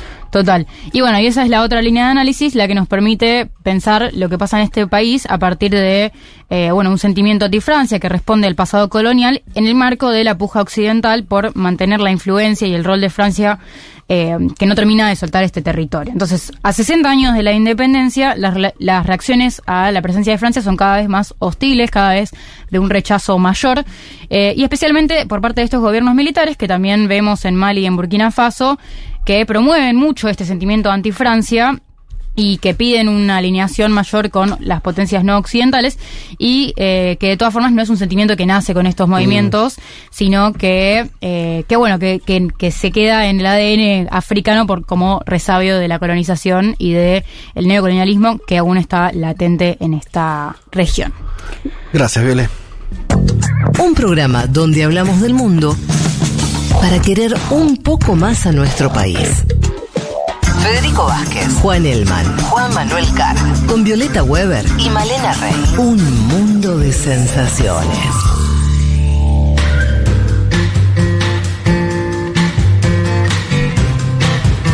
Y pegados a lo que nos acaba de contar Violet sobre Níger, vamos a hablar, vamos a hablar ahora eh, de Nigeria. Y de eso se trata la canción del mundo que nos trae hoy Pablo 30. Eh,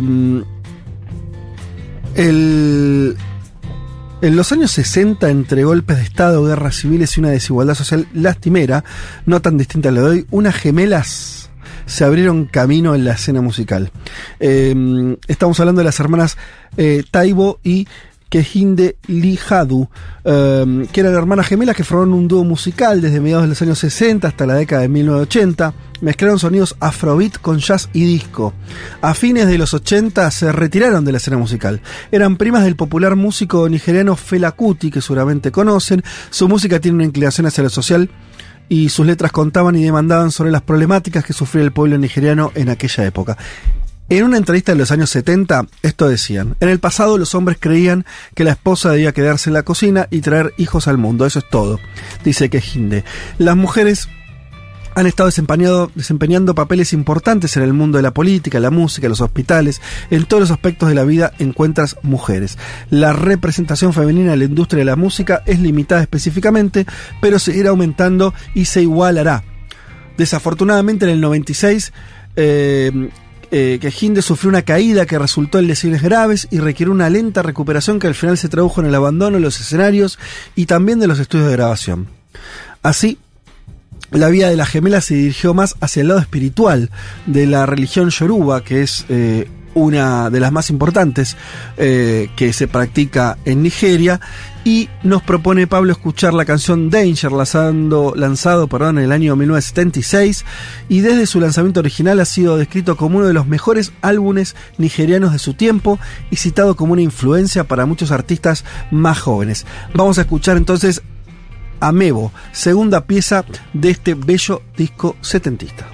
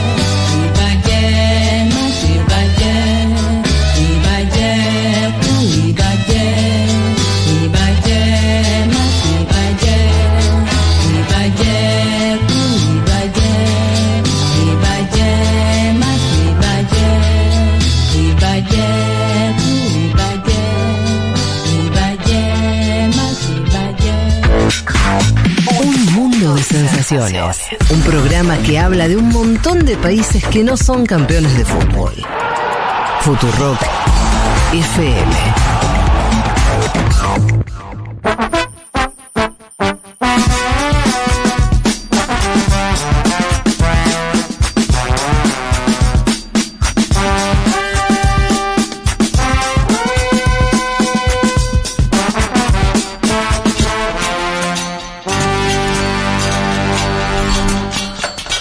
Bueno, aquí estamos. Nos quedaba, nos queda como tema eh, todavía un par de temas, pero este lo veníamos arrastrando porque hubo elecciones en España el domingo pasado, lo hemos tocado eh, bastante. Eh, es una de, de esas elecciones con algún tipo de impacto en Argentina, alguno digo, porque no es que no, no- no es ni directo ni nada, pero no faltaron quienes vieron en, eh, en el no avance de la derecha, ¿no? Cierta expectativa con que algo parecido podía ocurrir en la Argentina, o esta idea que la ultraderecha asusta pero no muerde del todo, ¿no? Hubieron algunas lecturas, no sé si muy, este, eh, con, con cuánto sustento, porque decíamos las realidades no se trasladan, pero, pero bueno, hay una cosa ahí, yo eh, en parte compro el argumento porque, como decíamos en la apertura, algo se parecen. Pero vayamos a hablar de lo que ocurrió, en principio en España, con las elecciones para elegir nuevo gobierno. Estaba pensando en casos de ejecutivos que, eh, más allá de reelegir o no, ganan votos respecto a la última elección, ¿no? Ajá. Estaba pensando que Sánchez es un caso quizás único, pero no lo es, porque al mismo tiempo Trump y Bolsonaro sumaron votos, perdieron las elecciones, pero sumaron votos igual. Respecto del anterior Exacto, presidencial. Después de un mandato de cuatro años. Sí. Eh, Sánchez lo hizo, algo que parecía poco probable al momento de las urnas. El PSOE no sale primero, Mm. sale segundo con 121 escaños, suma un escaño y suma votos. eh, mientras el Partido Popular, el partido de centro derecha, sale primero con 137 escaños, 48 más que en las últimas elecciones. O sea que al PP le fue mucho mejor que la Le fue mucho mejor, pero se queda corto. Sí. Porque eh, está muy lejos de gobernar con mayoría Solo. absoluta solo. Pero además a Vox le fue tan mal, Mm. pierde 19 escaños, saca 33, o sea, conserva el tercer lugar, pero pierde muchos escaños. Bueno, como a Vox le fue tan mal, el bloque de derecha no suma para una mayoría. No quiero decirte por dónde ir, así que si querés desobedeceme, pero me interesaría entender o qué explicación tenés para lo de Vox en particular, más Bien. allá de después de la conformación de gobierno y todo, pero ¿por qué Vox le fue tan mal? ¿Qué, qué razones A encontraste? ver, primero hay, hay un tema que es. eh, a Vox le fue muy mal porque al PP le fue mucho mejor. Y esto Bien. tiene que ver con el sistema electoral de España, que en las provincias chicas que a Vox le había ido bien en su momento, en la última elección, y le permitía sumar un escaño. Como el PP avanza, en algunas provincias se termina comiendo los escaños. ¿Qué quiero decir con esto? Vox pierde 600.000 votos. No pierde la mitad, ni cerca de la mitad de votos, pero pierde cerca de la mitad de escaños. Justamente por cómo se distribuye el voto en provincias chicas. Comunidades autónomas. Exacto. Sí, en provincias también, de todos modos, pero sí. Ah. En, en realidad sí, es, es más provincia, pues son comunidades y después adentro tenés provincias. Ah, estás hablando del... del, del- ok, Sí. ok. Eh, de cómo se distribuye. Entonces, el hecho que el Está- está- Partido está- Popular claro. haya subido en algunas provincias le saca escaños a Vox. En la un misma voto- un voto útil, digamos, yo- lo- Sí. para simplificar, un voto útil de último minuto o de última semana hacia los dos grandes, porque sacaron 67 puntos en el conglomerado. Es decir, sacó menos 600.000 sumar y sacó menos Vox. A mí me da la sensación, viendo los números, de que hay un voto útil a los dos grandes partidos que pasan de, si no mal no me equivoco, 49-50% de la votación a 67 en esta elección. ¿Sí?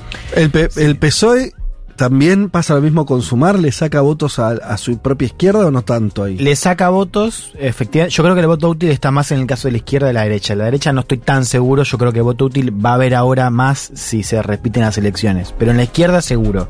La izquierda, eh, sumar hace una elección digna en el Mm. sentido de que eh, no pierde tanto si se lo compara con Podemos. O sea, son Sí. 31 escaños, eh, poco más de 12%. eh, y efectivamente ahí hay un, un trasvase hacia el PSOE que quizás explica por qué se mejora eh, esta performance, teniendo en cuenta también que sube cuatro puntos la participación, lo cual también era lo que, lo que estaba Ha- buscando. había un dato que también no sé cuánto se dio, me resultó interesante, pero no, no me fijé de, a ver cómo, cómo había pasado, que es el de Sánchez es un gobierno que se comió la pandemia. Sí. Sí. No, en general los gobiernos que atravesaron pandemia, hay casos que no. eh, López Obrador es uno que le está yendo bien, pero en general Los demás perdieron. salen perdedores los que gestionaron la pandemia. Sí, Sánchez ahí logró algo que eso es, es solo aplicable en Europa, que es eh, logró posicionarse muy bien a nivel europeo y terminó ganando puntos hacia adentro por el rol que tuvo en la negociación en el marco del Consejo Europeo para desbloquear fondos, sobre todo a países como España e Italia, que han sido los más golpeados. Mm. Entonces Sánchez sube el perfil, hace que la Unión Europea desembolse unos fondos de manera histórica porque una parte los hace en subvenciones, con lo cual no es deuda, y eso que Sánchez ahí tuvo un rol muy Sí. importante lo capitaliza hacia adentro. Ok. Eh, pero sí, no, también hay que ver cómo les va a los ejecutivos cuando termina la pandemia y cuán- cómo les va a los que la atraviesan. ¿no? Pero Claro, estamos en pospandemia. claro, parte. les deja un Pero yo digo, no es lo mismo comparar. Donald Trump fue elecciones en el 2020. Exacto. El año de la No, pandemia. claro. Este, este ya bueno, una mismo Bolsonaro. económica. Bolsonaro tampoco, eh, digamos, uno sabe que pagó costos, pero uno imaginaba lo que iba a hacer cuando. En el momento álgido de en la el momento de pandemia. la pandemia y, digamos, pasó efectivamente eh, tiempo. Sí. A ver, vamos a la aritmética. Con estos números, les decía al comienzo, eh, el Partido Popular y Vox no suman. A priori tampoco el bloque de izquierda suma, o sea, el bloque de izquierda, teniendo en cuenta PSOE y Sumar, tampoco Mm. suma. La cuestión hoy pasa por los partidos chicos, regionalistas, nacionalistas, del País Vasco y Cataluña sobre todo. Para entender eso hay que entender cómo funciona el sistema. España tiene un sistema parlamentario que tiene una suerte como de doble chance.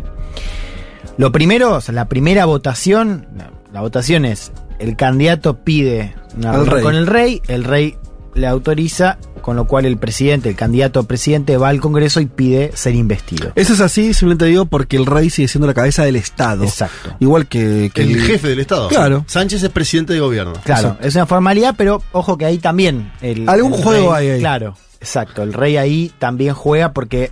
Podría no pedirle. No, está la pregunta de a quién le das, a que tiene más votos, o sea, que salió primero, o al que a priori reúne más escaños. Que ahí. Y que es el titular del Ejecutivo actual. Exacto, bueno. Pero la formalidad es esa, como decía, hay un poquito de margen para el juego. Hay una primera votación donde el candidato tiene que sumar 176 votos. Mayoría absoluta. que es la mayoría absoluta. Acá ya podemos apostar, ninguno de los dos lo va a hacer. Pero España tiene una particularidad que es que tiene un segundo voto después de perder el primero, donde el candidato necesita ser investido solamente o puede ser investido solamente con una mayoría simple. Eso quiere decir que ya no importa el número final, cuánto suma, sino que sume más si es que no es. En ese esquema, la abstención vale mucho también. Porque claro, hay partidos que quizás no quieren apoyarlo, pero se abstienen y es una Ya forma de mejora, a la primera minoría le Exacto, mejora. para viabilizar la mayoría. Hasta este fin de semana, a Sánchez le, eh, le bastaba con tener el apoyo de todos los partidos que lo apoyaron antes, cuando digo antes de 2019, es el bloque de investidura que está compuesto, además de por la izquierda, por RC, que es la izquierda catalana independentista, por el PNV, que es el Partido Nacionalista Vasco, que es un partido más de derechas, pero que está más cerca del PSOE ahora en términos de la configuración territorial. Bildu, que es la izquierda eh, también del, del País Vasco, y el bloque nacionalista gallego, ¿no? Ahí Uno tiene el bloque Uno. nacionalista galego. Bien. Hizo una buena elección Bildu. Superó Sí. al PNV. Por- Exacto. Bien. ¿Qué quería decir con esto? Que es que hasta este fin de semana a Sánchez le hacía falta, o le bastaba, con esos apoyos y Sí. con la abstención de Junts, que es el partido de, de- de derecha catalán independentista. Que además Que- es muy importante sí. porque está es Puigdemont, que era. Exacto. Nosotros, este programa. Nació- Juanma, nació el día de la votación. El momento que Puigdemont era casi, se convierte en el presidente de un nuevo país. Estuvo muy cerca de hacerlo. De hecho, intentaron hacerlo, salió mal la Votaron, jugada. la terminó exiliado. 155, terminó en perseguido, exiliado, todo lo- lo- la comandancia de esa intento de independencia quedaron todos presos. Eh, pero digo, es esa figura, es muy importante. Carles Puigdemont es eh, la referencia máxima de Junts. Bien, ¿por qué digo hasta este fin de semana? Porque se cargó el voto extranjero. Perdón, que todo esto tiene un flequillo inexplicable. No tenía que decir. Carles. No, no, no, Tiene una onda medio ¿Es Carlito. Balá? O sí, o los Beatles en los, tiene, los 60. para mí tiene una onda medio Beatle. Pero, ¿cómo? ¿Cómo puede tener flequillo a esta altura del No, y parece muy lacio el pelo. Es de los líderes, Parece que se cuida líderes muy el capilares pelo. peculiares. Sí, se Eso cuida- se lo voy a mostrar a Rita, porque Rita está con el tema de que también tiene mucho. El pelo tiene una caída, es muy lacio. Preguntale qué Vitel Y es no- este. y Mostrale no la foto y decirle qué Vitel es este. Y no quiere tener flequillo, no sé cómo va a ser, pobre. Tiene Bueno. un pelazo. Eh, y también ahora tiene. No, estaba para hacer un chiste. Un pelazo de poder. Tipo pedazo de poder. No, no. Eh, ya está. No, tenía que haberlo tirado y ya. Sí. No, bueno, o no, no, no nada. explicarlo antes de explicarlo, hacerlo. Claro, Claro. pero que ya me arrepentí. bien. bien. ¿Por qué digo hasta este fin de semana? Porque pasó algo insólito, que es que, porque lo contamos acá con, con Lorena del PSOE Argentina, que por primera vez se podía votar, se le más peso Sí. al voto extranjero, que uno pensaba que beneficiaba al PSOE. Bueno, lo benefició el PSOE en todas las comunidades, la mayoría de comunidades, menos Madrid, o sea, el voto extranjero de Madrid suma a favor del PP Ah, y el es el único voto que cambia, digamos. Exacto. Le roba un escaño este fin de semana porque se termina de completar la- el escrutinio con el voto extranjero y le arrebata un escaño. Entonces le saca uno y se suma uno. Bueno, O sea que no me gustaría ser la, la gente con responsabilidades en el, en el oficialismo, o sea, la, la amiga que, que vino acá del PSOE. pero claro, esto es Madrid igual. Es, eh, no es Argentina. No, no, Ah, pero son los votos del exterior voto del en cada exterior. circu- circunscripción, ¿se entiende? Ah, o sea, vos podés ser Argentina que vivís Yo voté Madrid. por Pontevedra. Claro, cada uno yo vota voté por su Galicia. local. Entonces Por acá, su- los argentinos, colombianos, lo que sea, que votaron en Madrid, ese fue el voto que subió en Madrid el. Claro. Y es más, el PSOE dijo, necesito revisar 30.000 votos nulos de Madrid ahora, a última hora, para ver si lo podía dar vuelta, y la justicia electoral, la Junta Electoral le dice no. Mm. Así que queda, queda como estaba. Bueno, che, pero no, lo sí. único que sí clave, dado este, esto que acabamos, acaba de pasar y que puede definir el gobierno de España. Sí, por el voto del exterior. Clave lo del, lo del voto del exterior, porque en la entrevista, che, el nombre, me, me olvidé el nombre de la entrevistada, perdón. Eh, ¿Laura? ¿No era? ¿Laura? Perdón, yo no, Bueno, no estuve No, justo. es Lorena, es Lorena. Lorena, Lorena, Lorena. Eh, no estuve ese día, perdón. bien, que no, que ella decía, es, y- y- y decía que era muy importante, que Lorena era cada vez Suárez. más- Lorena Suárez. Lorena Suárez, que era cada vez más importante el voto extranjero, sobre todo si eh, empieza a ser más simple votar, era una de las cosas. Hubo muchos comentarios de oyentes que decían yo ya voté, pero a mí no me Sí. llegaron las boletas. No era tan del simple correo". votar. Claro, pero hay un proceso ahí que en la medida en que gobierne la izquierda, la izquierda está bastante comprometida con que los, los que viven fuera de España, sean ciudadanos españoles, puedan acceder a su derecho al voto. Digo, si, si definió ya un diputado, Sí. es un montón. Y con ese escaño, eh, PSOE necesita al menos dos diputados de Junts que voten sí. Ahora, Junts no dijo ya que no o no. No, No, no, Junts está así. diciendo esto que vamos a escuchar ahora de Ah. parte de la presidenta Laura Borrás, que dice, negociemos, pero barato no les va a salir. No, es muy claro que nuestra posición es firme. Nuestra posición ahora es la misma que tuvimos en 2019 y, por lo tanto, esto de trasladar la responsabilidad a quien debe de ejercerla es hacer trampas. Y en este caso, quien quiera ser presidente debe de abordar cómo puede serlo. Y nosotros estamos donde estábamos y estamos por solucionar un problema ah, político que existe entre España y Cataluña. Y nosotros estamos por resolverlo poniendo encima de la mesa la solución que es amnistía y autodeterminación. Bien, todo esto para decir dos cosas. Referéndum, que es una línea roja para eh, cualquier de los cualquiera de los partidos grandes eh, de España. Eh, Referéndum la- vinculante quieren. Sí, el referéndum que, digamos, eh, el referéndum, no, uno lo que lee es que no es la fecha y ya, sino al menos un proceso Sí. para que en, algún momento termine en un referéndum, que es lo que se pedía en su momento. Se adelanta, ¿no? En 2017. Lo otro es la amnistía, y ahí hay que hacer una diferencia porque hay que aclarar que Sánchez ya indultó.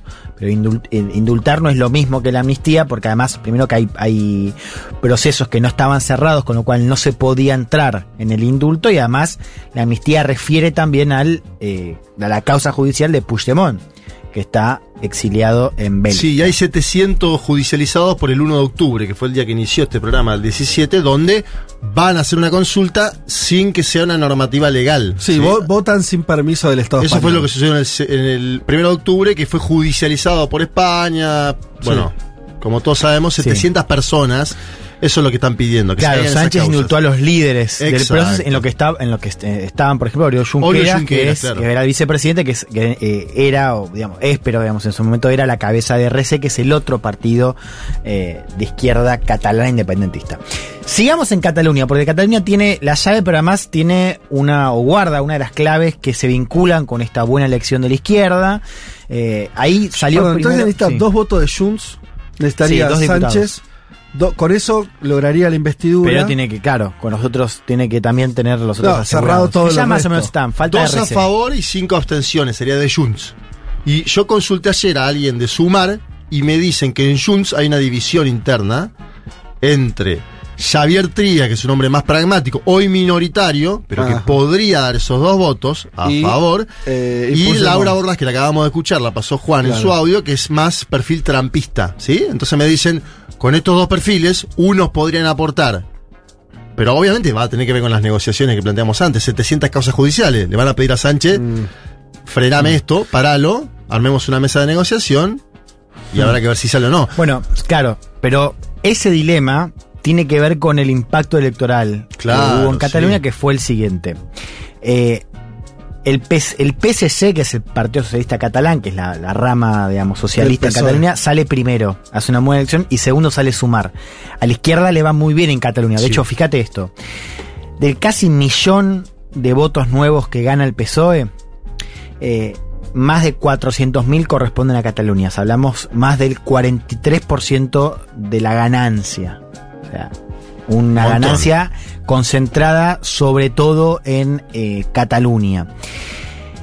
A costa de partidos independentistas, sobre todo Esquerra Republicana, que pierde seis bancas. O sea, ahí la izquierda catalana pierde en detrimento, o sea, pierde mm, eh, mientras gana el PSOE, eh, y Junts que pierde una. ¿no? Y después hay otras eh, fuerzas que tenían representación, como la CUP, que era, ¿se acuerdan? En, en la, en la izquierda anticapitalista, que era la, la Sí. tercera pata.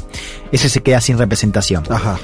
¿Qué pasó? A ver, se- la elección se nacionalizó, o sea, eh, un poco la pregunta es qué gobierno, para los catalanes era qué gobierno es mejor. Claro. Inclusive para los, para los propios independentistas, lo cual ellos sufrieron mucho el gobierno de Rajoy. Bueno, fue el, el gobierno que en ese momento genera la represión. El 155, que es la casi intervención en Cataluña. Claro, claro. Hubo abstención también, fue de hecho la elección general con menor participación en Cataluña, 65%, 7 puntos menos que la última elección. O sea, evidentemente hubo una parte de ese voto independentista que se fue al PSOE y una parte que se quedó en su casa. Eh, también uno puede leer un apoyo a- efectivamente a la política en, en Cataluña eh, de Sánchez, ¿no? Para con el conflicto que eh, propone un marco distinto, lo abarca o lo aborda con un problema político, no un problema judicial legal, que era el, el abordaje de, de Rajoy. Bueno, les decía recién, los indultos a los líderes del proceso eh, y la mesa de diálogo, ¿no? Digo, acá hay algo interesante porque un poco contradice la caricatura que dibujaba la derecha sobre Sánchez, que lo planteaba como un tipo que le iba a dar alas al independentismo. Bueno, pasó lo contrario, o sea, de hecho esta elección tiene menos apoyo el independentismo en eh, porque se porque Claro. se abstiene o porque se va Y la duda justamente si a. Junts le conviene que haya elecciones nuevamente en el mes de diciembre. Claro, eso es lo que yo quería plantear. O sea, el dilema ahora, eh, habiendo hecho esta, esta aclaración que hizo Juan, digamos, de, los, de las dos facciones en, Junts, es, a ver, si pesa más la tesis Puigdemont, que es cuanto peor mejor, un poco la tesis es que eh, quizás un gobierno de derecha va a dotar de un poco más de épica al bloque independentista eh, y que va a hacer reactivar la causa. La otra mirada tiene dos patas. Por un lado dice, mira, eh, un gobierno de derecha sería trágico, porque podría inclusive eh, ilegalizar, según dice Vox, a, a, por ejemplo, Junts. Eh, y sería, digamos, más agresivo en términos judiciales Sí. también, ¿no? Por ejemplo, con Puigdemont.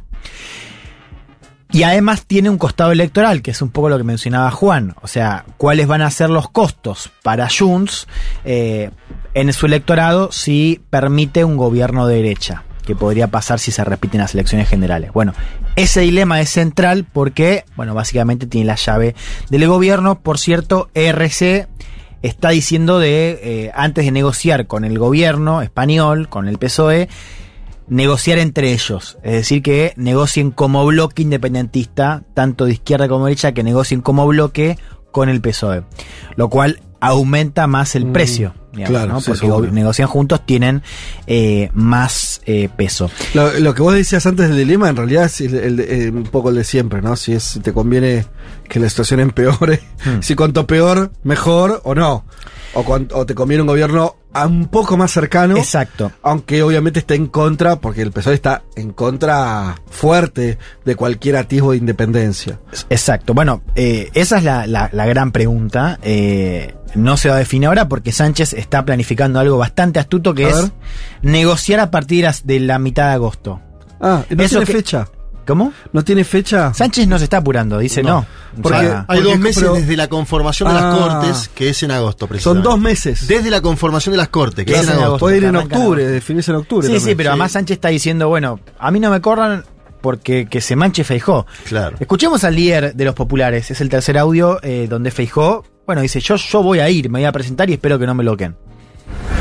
como candidato con más apoyo en las elecciones generales, con toda humildad, pero también con toda determinación, me hago cargo de iniciar el diálogo para formar gobierno de acuerdo con la voluntad mayoritaria de los españoles expresada en las urnas este mismo domingo.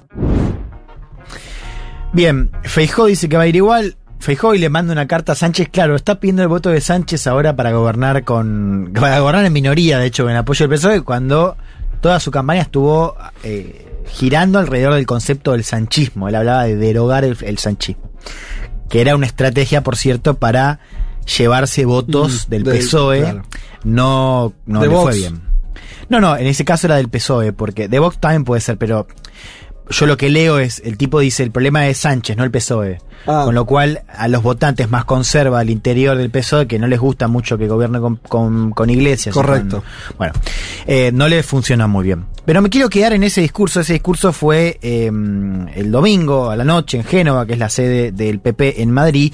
Eh, que ahí no ve una, una imagen interesante, ¿no? Ve seis, siete personas, Feijó en el medio, todos con, con, con camisita Blanca. celeste o blanca, Blanca, blanca. blanca. Hay, hay una mina que tiene una, una cosa beige, pero digamos, todo claro. Sí, sí, muy claro. Y hay una mujer eh, morocha vestida de rojo que es Isabel Díaz Ayuso, que está Mm. compartiendo el palco que ya de por sí vos la ves y resalta en ese cuadro. Feijó habla de cómo el partido se unificó detrás de su liderazgo, ¿no? Les decía, al PP le va muy bien con respecto a la última elección y mientras estaba recordando ese, la, ese, digamos, ese proceso, la gente empieza a corear el nombre de Ayuso y le interrumpe Uh. el discurso. Escuchemos esto porque para mí es bastante significativo. Hemos obtenido un resultado que hace poco más de un año y medio parecía imposible. Todos los españoles saben que hace algo más de un año este partido vivió una crisis, una crisis intensa, que parecía que un año y medio después sería imposible que pudiésemos estar aquí todos juntos recordando la victoria electoral. Tuve la confianza de mi partido y quiero agradecerle a todo el Partido Popular, de todos los pueblos de España,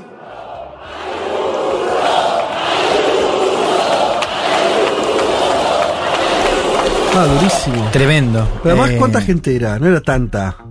Y no sé cuánta gente. No, te digo porque yo no vi la, la del PP, pero vi cuando Sánchez salió también desde las oficinas Sí, 500 del PSOE. en cada lugar. Era un chiste, era una 500 en cada reunioncita de Sí. Morondanga. Quiere decir, ah, para mí es mucho peor. Te pasa una plaza donde hay, no sé, 50.000 personas y decís, bueno, un grupo de Ayuso.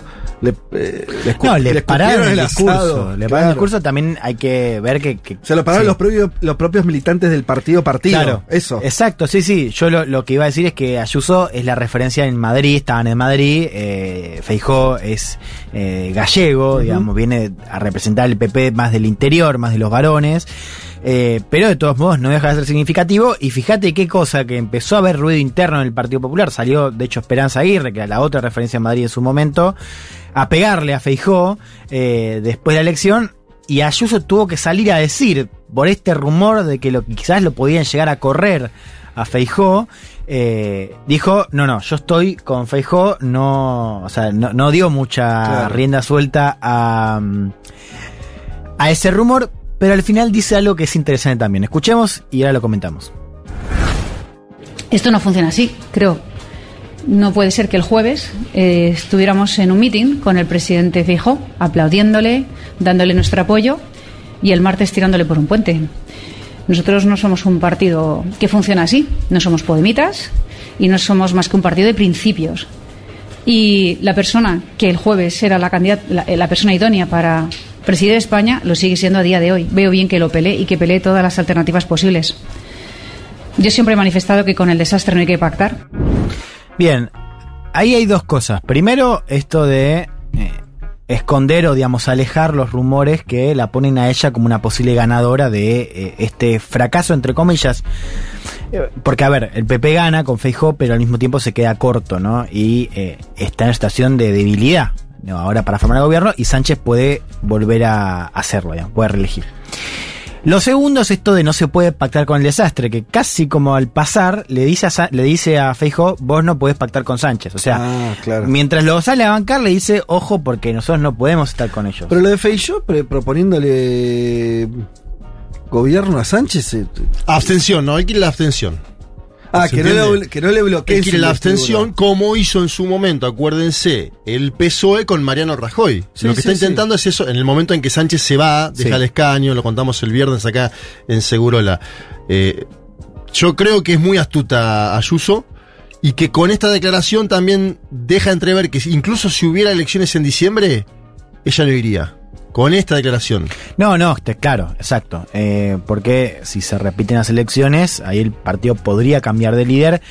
Coincido con vos, no parece ser. Me parece que espera el momento. Espera el momento, espera el momento, claro, porque además a Feijó le, le- hay elecciones el año que viene, además. O sea, también le conviene quizás esperar y ver qué pasa en esas elecciones, más allá de lo que termine pasando a nivel general, nacional, con, con el gobierno. Eh, pero sí, me parece que Ayuso está esperando su, su momento. Que le va a llegar, digamos, es difícil que no le llegue a Ayuso. Es un líder- una líder muy potente. Hay que ver qué pasa. Ella gobierna cómoda Madrid, que de por sí es un bastión, la comunidad es un bastión del, Partido Popular. Eh, Ahora, esta, Sí. te, te iba a preguntar. Esta idea de que de pronto el PP quedó como muy derrotado, justamente en una elección que no le va mal, le fue bien la gana, Sí. se queda corto, pero en un sistema parlamentario y en la configuración de las fuerzas políticas que hay en España tan fragmentada, no es una tragedia. Quiero decir, nadie está pudiendo formar gobierno, de hecho, Mm. por ahí tienen que repetir las elecciones. No, no está fácil para cualquiera. Hay algo, esto, esto es pregunta, Sí. yo tengo mi idea, pero que eh, eso es similar a lo que pasa con la derecha en Argentina. Construye un discurso tan extremo, onda, Sánchez es el diablo, hay que sacar a los rojos, se está por España va a desaparecer, que de pronto entonces no ganar se transforma en algo demasiado vital. Cuando la verdad, eh, un, una, si, si el PP tuviera una línea más, más tranqui, más centro-derecha, como supo tener un momento, de decir, mira, no sé si formamos gobierno acá, pero es un avance, ganamos de vuelta, ¿no? Ahora, se juega, parece, parece un, un balotaje entre la vida y la muerte. es que, es que exactamente, ahí está el problema de, de- de ponerlo en esos términos. Lo ponen ellos mismos, eso es lo que digo. Es, Exacto, una- se ponen es ellos un lugar mismos. autoinfligido. Eh, y también se, se comen la, la curva, digamos, del clima de opinión, Mm. que parecía muy favorable a ellos. También es cierto que se apoyaba en la victoria de la derecha Claro. en la. en Ahora Yo creo que ahí está el antecedente, porque el 28 de mayo, con la victoria que lograron y Sánchez adelantando, seis meses la elección, iba a ser a fin de año la elección. Sí. Sánchez adelanta, algunos decían que es suicidio de Sánchez. Primero se, mueva- se muestra Sánchez como estratega, y segundo que efectivamente la derecha. la- Sánchez lo subió y le dijo: Ah, ¿sí? ¿Me ganaron? Gánenme ahora de vuelta. Por eso el clima era el que era en Génova, y, Sí. y- y creo que es justificado. Pero mirá que, que había referencias, pues yo lo vi al día siguiente de las autonómicas, que varios decían, ojo que esto no adelanta resultados de una elección general, porque ya ocurrió, no me acuerdo en qué, pero no había sido hace mucho tiempo, en qué elección había ocurrido lo mismo. O sea, las autonómicas le habían dado un triunfo a una fuerza y las generales a otra. Salvando las distancias, es como pasan los resultados provinciales en la Argentina. Sí. No, no, no configura necesariamente cómo la gente va a votar. Pero acordate que Sánchez en ese momento lo planteó como una como un referéndum sobre su propio gobierno las autonómicas. Hizo Mm. campaña en todos lados Sánchez y fue y las perdió. Entonces después dijo, bueno, voy a ir de vuelta a ver qué pasa. ¿Sabes quién le dijo? Ya voy cerrando, pero ¿sabes quién le dijo a Feijó, te comiste la curva? Santiago Abascal. Claro, el líder de Vox. Escúchalo. Hemos estado toda la campaña alertando del peligro de unas encuestas claramente manipuladas que han llevado a algunos a vender la piel del oso antes de cazarlo y que han tenido una clara consecuencia, la desmovilización. Ver a algunos repartiéndose ministerios, nombrando vicepresidencias, decidiendo que no había que acudir a los debates electorales, está claramente detrás de la desmovilización de una parte del electorado de la alternativa.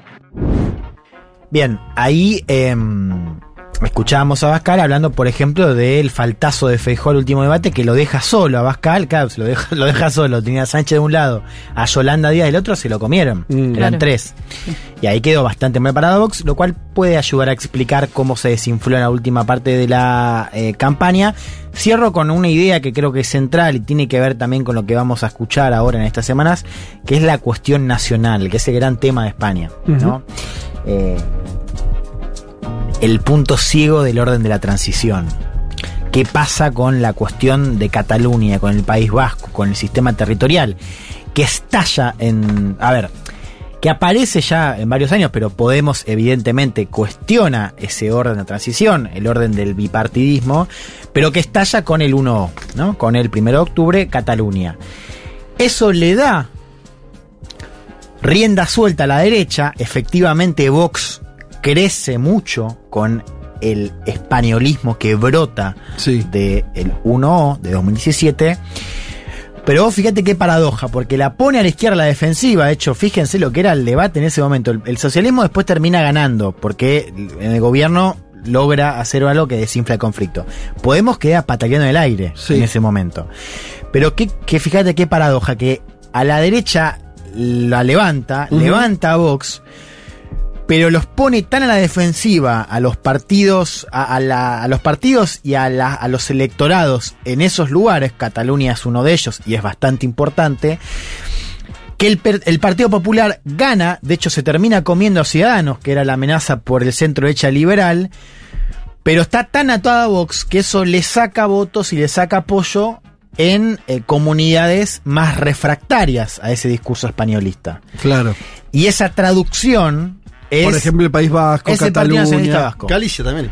Y Galicia. Pero el PNV, PNV como dicen allá, eh, es un partido que ha sabido gobernar con el Partido Popular. Claro. De Sí, hecho, en términos económicos está más cerca de, de Rajoy que de Sánchez. Pero está tan lejos de un gobierno con Vox adentro que termina siendo el primero que dice. Porque el, el PNV fue el más contundente. Dijo: Yo con Vox no voy a la esquina. A Feijó, con Feijó no me siento ni a hablar. Entonces, este es el gran tema. Y es el tema que va a recorrer España, porque además, si Sánchez eh, se reelige con este gobierno, te quiero ver sacando votos con los catalanes, porque va a ser difícil. Eh, pero fíjate cómo volvemos a esto, ¿no? Y, y esta situación es un, empate mm, muy difícil de, de gestionar. Por eso algunos hablan, Juan, del triunfo de Sánchez como un triunfo de, entre comillas, las izquierdas plurinacionales. Sacando al PNV, vos tenés el Bloque Nacionalista Galego, EH Bildu y ERC, ¿no? Lo suman en ese conjunto y dicen lo que triunfó fue la plurinacionalidad de España. En un punto es interesante para analizar, porque lo que le está poniendo freno a Vox, que es la, extrema derecha, son precisamente esos lugares eh, del norte español, ¿no? Galicia, el País Vasco y Cataluña. Em, a mí hay una cosa que... Hay una cosa en que creo que los españoles son, eh, y hay que reconocerlo, mejores que los argentinos. No muchas, una cosa. El tinto de verano. La tortilla de papa. No, nada de todo eso. Es en el uso de sus metáforas. Creo que ahí tienen su acervo español. Lo escuchamos recién. Vendiendo eh, la piel de hoyo antes de casarlo. Exacto. Nosotros acá, viste, mira, hoy estuvo a- Álvarez Agis, que como buen economista, viste que los economistas le, le enc- encanta hacer metáforas.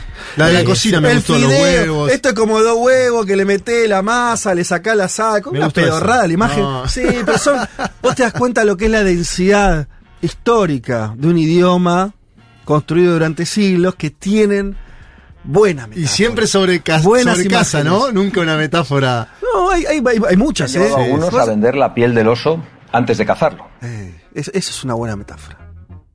En eso son mejores los españoles. Yo hasta, hasta las estudiaría como para incorporar alguna, pues la verdad estoy harto de, la- de la met- de- de los huevos, esto es como una casa que no sé qué. Son como, se nota que son de lenguaje nuevo, ¿viste? Que no tienen densidad histórica.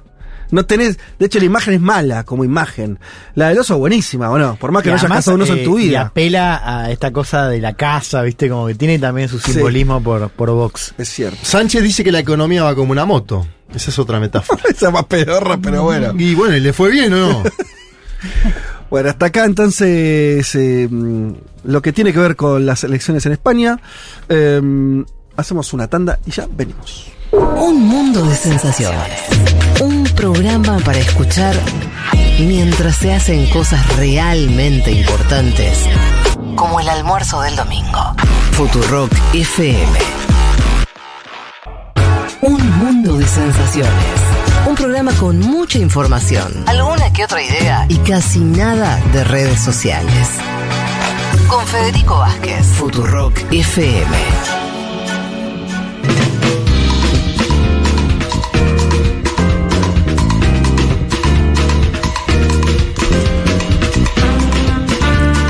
Ahora sí, con el último segmento de este programa, vamos a comentar eh, lo que viene ocurriendo en la coyuntura ecuatoriana. Yo quedé un poquito con tu vento, un poquito asustado. ¿Por qué? Bueno, porque es una pésima noticia que un país que tenía sus problemas, por supuesto, eh, se le agregue uno tan jodido como el narcotráfico, la actuación de bandas no controladas por el Estado. Bueno, una situación compleja. Sí, hay que decir que la inseguridad es el tema número uno en todas las encuestas. Siempre sirve saber qué, por qué va a votar la población que vota en un país, ¿no? En general hay indicadores económicos, sociales, demográficos. La inseguridad es en Ecuador la principal preocupación de todos los ciudadanos, o de una buena parte de los ciudadanos que contestan, y está ligado a bandas que operan al margen del Estado, ¿no? Este punto lo pongo en consideración porque muchas veces hemos discutido en este programa sobre lo que pasa en El Salvador, lo que pasa en Honduras, en Centroamérica. América Latina y el Caribe tiene un problema serio. Yo cada vez que vengo siguiendo las últimas elecciones, el narcotráfico aparece como tema, como frame, ¿sí? En casi todos los países. En la Argentina está apareciendo a menor escala, pero aparece. No, pero en, en Rosario. Bueno, por eso, sobre compara- todo, comparativamente con otros años, aparece. Aparece, total. En Perú aparece. eh, bandas eh, armadas aparecen en Brasil de forma constante. Bueno, el Ecuador era un país que no estaba en ese camino, pero que lo empieza a transitar y de forma muy fuerte. Me acuerdo que Juan fue en su momento a la ciudad de Quito y comentaba casi una especie de estado de Tremendo, sitio permanente, de que no se podía salir. Yo, yo me acuerdo que conocí otra Quito en el 2015. ¿Y qué es lo que pasó? Vos hablaste de un cambio que no tiene que ver con las autoridades ecuatorianas, sino con la dinámica de- del tráfico de, de cocaína en particular. ¿Y qué, qué sabemos de eso? ¿Querés que empiece por ahí? Dale, ya que estamos en esta, después nos vamos a la más global, pero... No, me parece que está bien para dar cuenta de- del escenario general. Pri- primero, te cuento lo que pasó el fin de semana, si querés, el pasado. Sí. Porque también esto lo mezcla con un escenario más, si querés, mexicano, mexicano previo a AMLO, o también en, en los últimos días. Un asesinato puntual de un conocido alcalde de la ciudad de Manta. Acuérdense, Manta era la ciudad donde estaba emplazada la, famosa base claro. de los Estados Unidos Sí. de América. Bien. Tiene un joven alcalde, tenía un joven alcalde, lo han asesinado, 38 años, Agustín Intriago. Una banda armada le dispara seis balazos, mata a sí mismo a alguien que estaba conversando con él, Ariana Estefanía Chancay, una deportista. Una deportista fue y se acercó al alcalde, como sucede en muchas partes del mundo. Vas y le querés pedir algo al alcalde y la matan. Un tema que fue tapa de todos los diarios. La misma semana que es esta semana que pasó, una crisis carcelaria, un motín como se le conoce. Por eso también traje el tema de Honduras antes que hubo motines carcelarios en las últimas semanas, con Sí. muchos fallecidos. Esto es algo que se da en América Latina y el Caribe, en Centroamérica también. 31 personas asesinadas en la penitenciaría del litoral que está situada en la ciudad de Guayaquil. Acuérdense ustedes que Guayaquil tiene más población que la ciudad de Quito. Y acá voy a lo que decías vos. Este motín se da por un quiebre, y escuchen bien, entre dos bandas que operaban dentro de la cárcel y que operan afuera, por tanto. Tiburones y lobos, bandas que tienen lazos con. Tiburones y lobos. Sí, bandas que tienen lazos, Fede, con el cártel mexicano Jalisco Nueva Generación. Acá ya empezamos el tránsito de las drogas, ahora voy a contar un poco más de eso. Pero ¿qué hizo el presidente? Hay un presidente que todavía se llama Guillermo Lazo, que es el hombre que adelantó las elecciones. Acuérdense ustedes, Lazo Sí. tendría que terminar en un año y medio su gobierno. Fue votado para que dure un año y medio más. El hombre, cuando el Congreso lo iba a deponer, decreta la muerte cruzada, elemento nunca utilizado en el Ecuador, y dice, convoco elecciones generales para el mes de agosto. Y ahora decreta el estado de excepción. Quiero que lo escuchemos primero a Lazo y me voy a meter ahí en el tema del narcotráfico, que para mí es clave para explicar esto. A ver.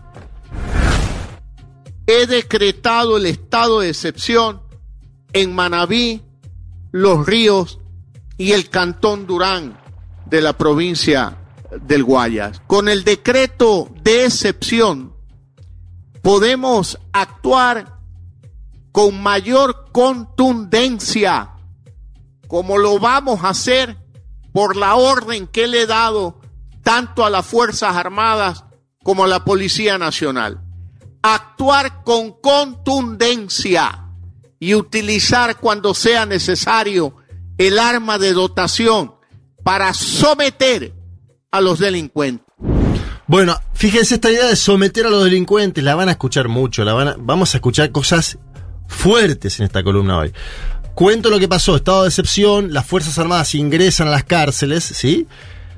Y eh, evidentemente la violencia que se está dando, y acá voy a la pregunta que me hacía vos, Fede, afecta, fíjense ustedes, a todos los estados de la costa ecuatoriana, ¿sí? Miren el mapa, la costa ecuatoriana, y está vinculado al narcotráfico a los Estados Unidos de América y a Europa, ¿sí? Ecuador está hoy considerado como un país de tránsito. Los que conocen. La de distribución. Distribución y tránsito. Claro, pero tránsito era antes. ¿Por qué? Porque está ubicado geográficamente entre Colombia y Perú. ¿Sí? Entonces, Colombia y Perú Son son, los dos países productores. son los dos mayores productores de cocaína del planeta. ¿Sí? Colombia y Perú. Ecuador está ubicado en el medio. El año pasado, no hay cifra todavía de este año, como tampoco hay cifra de este año porque obviamente estamos transitándolo todavía, de la inseguridad, pero todos dicen que los indicadores va a dar como nunca antes en el Ecuador. El año pasado Ecuador incautó 176 toneladas de cocaína. El otro país que lo superó fue Colombia, que incautó 671. Obviamente el tema del narcotráfico en Colombia tiene décadas, ¿no? Pero en Ecuador estamos viendo un ascenso descomunal, donde además traspasa el ámbito carcelario, porque yo mencionaba motines, pero también en Guayaquil hubo autos y micros quemados en esta disputa entre bandas. En Esmeraldas hubo una bomba molotov que explotó en la fiscalía, es decir, aquel que investiga, bomba molotov. Esto lo conocemos por algo, cuestiones que suceden en la ciudad eh, de Rosario y en la provincia de Santa Fe, en Argentina, ¿no? Eh, hemos visto amenazas de bombas a estaciones de servicio.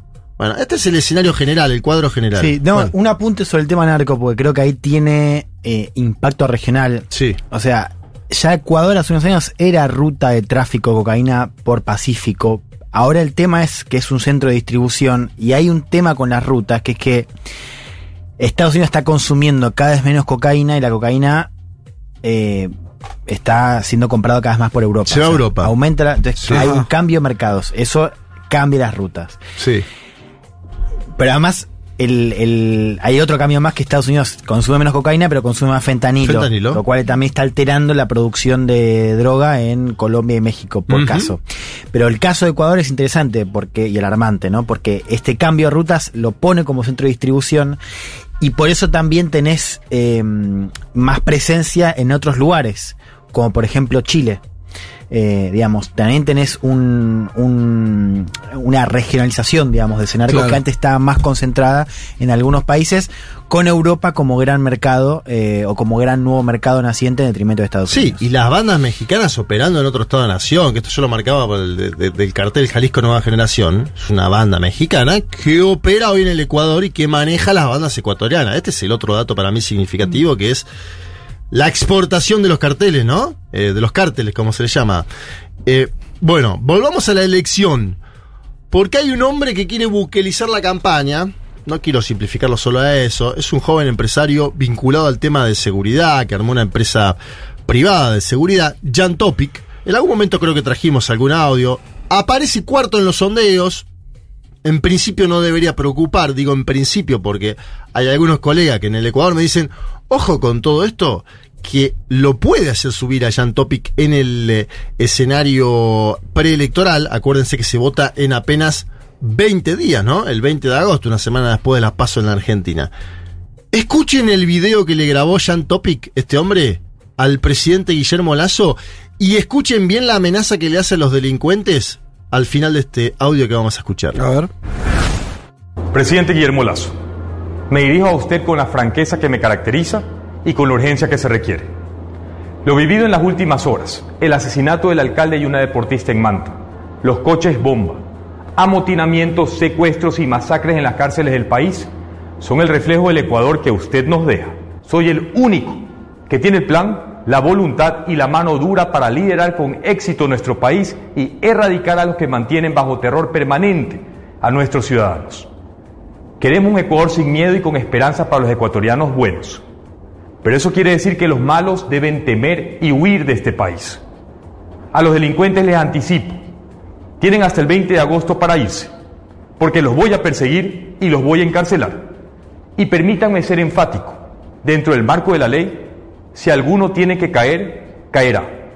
El Ecuador va a cambiar, ecuatorianos, y ese cambio llega allá.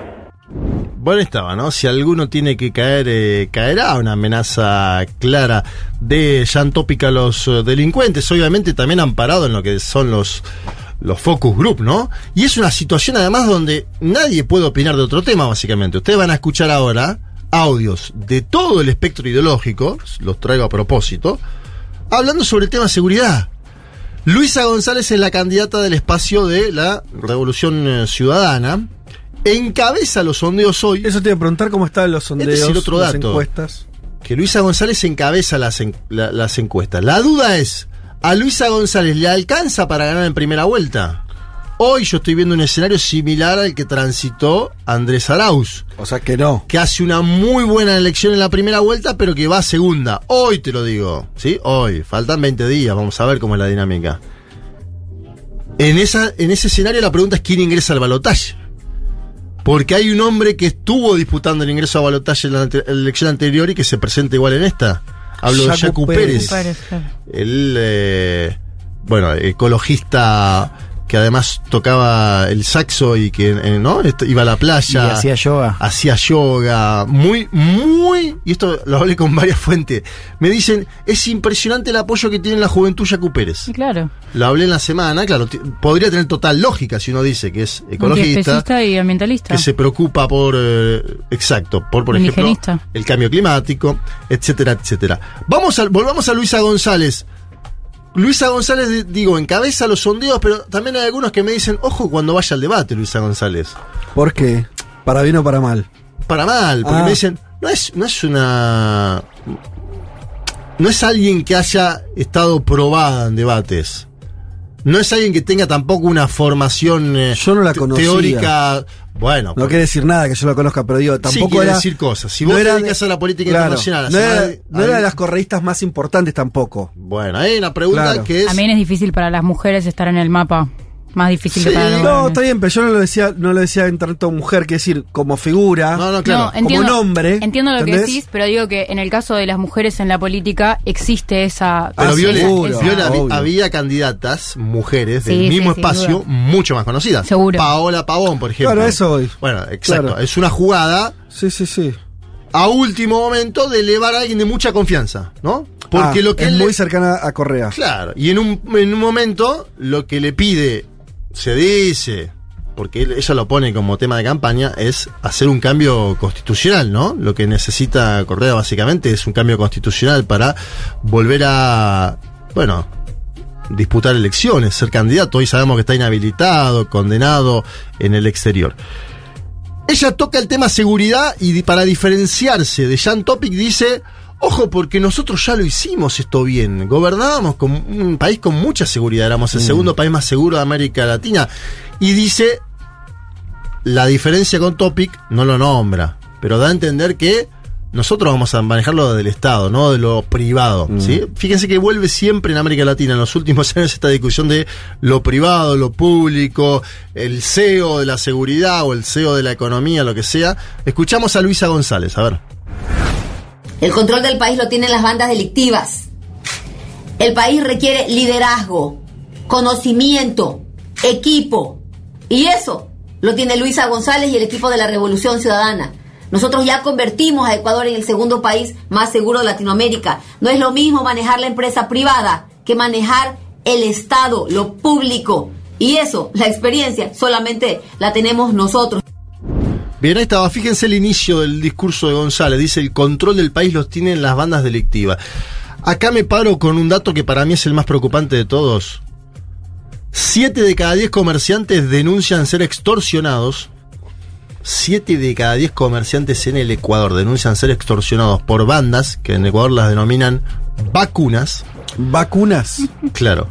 Que básicamente te piden entre 200, 300 o 400 dólares mensuales para cuidarte el negocio. Sí. Tremendo. Si vos no le pagás 200, 300 o 400 dólares mensuales para cuidarte el negocio, te lo descuidan. A buen entendedor. me- medio que lo convirtieron en un país este, con los problemas de un país centroamericano, ¿no? En, en- en, eh, los últimos años con. Por eso aparece el, discurso de Topic. Sí, y pará, hay algo más dramático.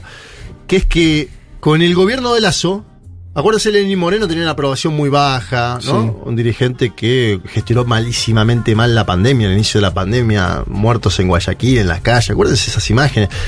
Incluso cuando avanza la CONAIE sobre Quito, él se va a Guayaquil, ¿no? Un tipo que gobernó muy mal el Ecuador.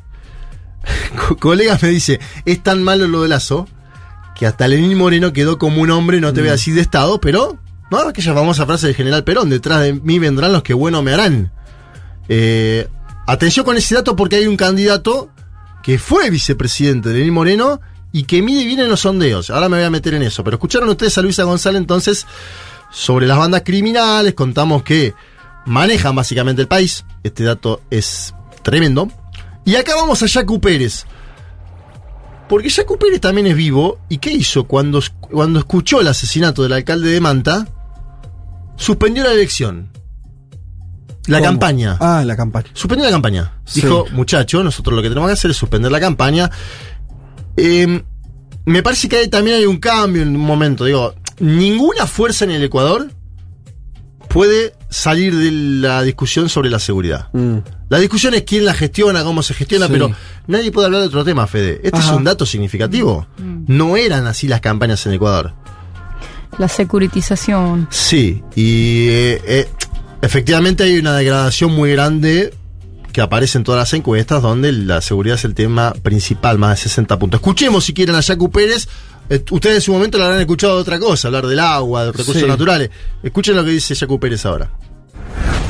Así como ellos, miles de ecuatorianos son asesinados. Esto no puede continuar. Esto se debe a la falta de liderazgo de dirigir el destino de los 18 millones de ecuatorianos. Estamos de luto. En estas circunstancias he decidido suspender momentáneamente la campaña electoral y hago un llamado al resto de candidatos a la unidad nacional. El crimen no puede ganar a la paz. Estamos absolutamente convencidos que vamos a recuperar la paz social que tanto anhelan los ecuatorianos. Bien, ahí estaba mm, Yacu Pérez, ecologista, el que tiene mucho apoyo en los, en- en los jóvenes, lo decíamos antes. El candidato que estuvo vinculado a Lenín Moreno y que ahora se despega se llama Otto Sonnenholzen. ¿Se Sí. acuerdan ustedes? Fue vicepresidente de Lenín Moreno. En Ecuador se lo conoce como Otto. Y con ese apellido, mejor que le digan nota, ¿no? Bueno, aparece el hombre tercero en los sondeos. Y tiene un discurso sobre seguridad. Marco esto porque no se sabe quién va a salir segundo. Hoy segundo está Jaco Pérez. Y hay que ver cómo se da un balotaje entre Jacu Pérez y Luisa González de Darza. Acuérdense ustedes, necesita 40 más 10 de diferencia Luisa González para ganar la Es igual presidencia del que, Ecuador. claro, que en la Argentina. Es, en 40 ese y 10 de diferencia. Claro. Los sondeos la marcan hoy en 30 y pico. Sí. Algunos me decían, espera el debate. El debate, entiendo, es el día 13 de agosto, el domingo que hay elecciones en Argentina. Perdón, las elecciones son. El 20. Ah, al, al otro domingo. Sí. Acuérdense que son solo elecciones por un año y medio. Ah, sí, Claro, es hasta para completar el el mandato. mandato. Exacto. Eso, eso yo no sé si hay antecedentes de. Pa, de alguno de. A ver, pues el mundo es grande, pero qué extraño. Una elección presidencial Es para, para completar, el mandato. Y una vez que finalice el mandato, hay nuevas elecciones. Mm. Escuchen a Otto Sonnenhosner. Ay, lo dije el apellido, qué Vamos. difícil que es. Porque también eh, no pueden hablar de otra cosa. Esto es algo tremendo, no pueden hablar de otra cosa. Otto. ¿Cuántas requisas más en las cárceles? ¿Hasta cuándo siguen entrando las armas? Aquí hay dos temas que se conectan, Liz. Control de armas y control de cárceles que son transversales al, problema de inseguridad. Si no hay control en las cárceles, no habrá paz en las calles. Si los delincuentes están armados como están y no los desarmamos a ellos y equipamos, entrenamos y respaldamos a la fuerza pública, no vamos a salir de esta crisis. Necesitamos determinación, necesitamos conexión con la realidad del país, necesitamos acción, acción. ¿Hasta cuándo vamos a estar aquí contando muertos? Claro que tienes que andar con chaleco antibalas. Uno no está en eso para morirse, uno no se mete en esto para morir, uno se mete en esto para generar cambios reales, Liz. Bien, ahí estaba, ¿no? El Otto. eh, Y los candidatos están haciendo campaña con estas medidas de seguridad. Bueno, él comenta, ¿no? Que hace Chaleco campaña antibalas. con chaleco antibalas. eh, que era un escenario más visto por parte de nosotros como analistas en Colombia, por ejemplo. Acuérdense de Gustavo Petro y Francia Márquez, la última elección presidencial. Claro, un país con guerra civil, ¿no? O que tuvo una guerra civil hasta hace poquito. Claro, pero a, yo, a mí me sorprende. Yo fui a Quito varias veces. Me sorprende el. No la conocí como una ciudad violenta, ¿sí? No la conocí como una ciudad violenta. Ya cuando Juan fue, ahí escuché, tomé nota, me di cuenta que los datos marcaban algo. Me da la sensación de que este escenario estamos en un eh, más parecido a Centroamérica, lo que mencionabas vos, Claro. ¿no? Un Sí, escenario sí. de violencia más parecido a índices centroamericanos, donde Guayaquil y Quito parecen haberse convertido en San Pedro Sula. Y no quiero ser amarillista con esto, ni mucho menos. Estoy simplemente escuchando lo que dicen los candidatos, cubriendo una campaña electoral. En este escenario me da la sensación de que Topic puede subir los próximos días. No sé si le va a alcanzar para meterse en la segunda vuelta. En tal caso, el fre- Recordame una cosa, respecto a, la- a las presidenciales anteriores, está más fragmentado de todas maneras el voto, salvo, yo lo leo como una noticia buena para el correísmo, pero veremos, salvo el correísmo que parece mantener, ¿no? Agrupa 30 puntos, Sí, 30 y 30 pico, 35, una masa sí. de votos que creo que es más o menos similar a la que tuvo en aquel momento, en, la, en la que pierde al final con Lazo en la segunda vuelta Arauz. Sí.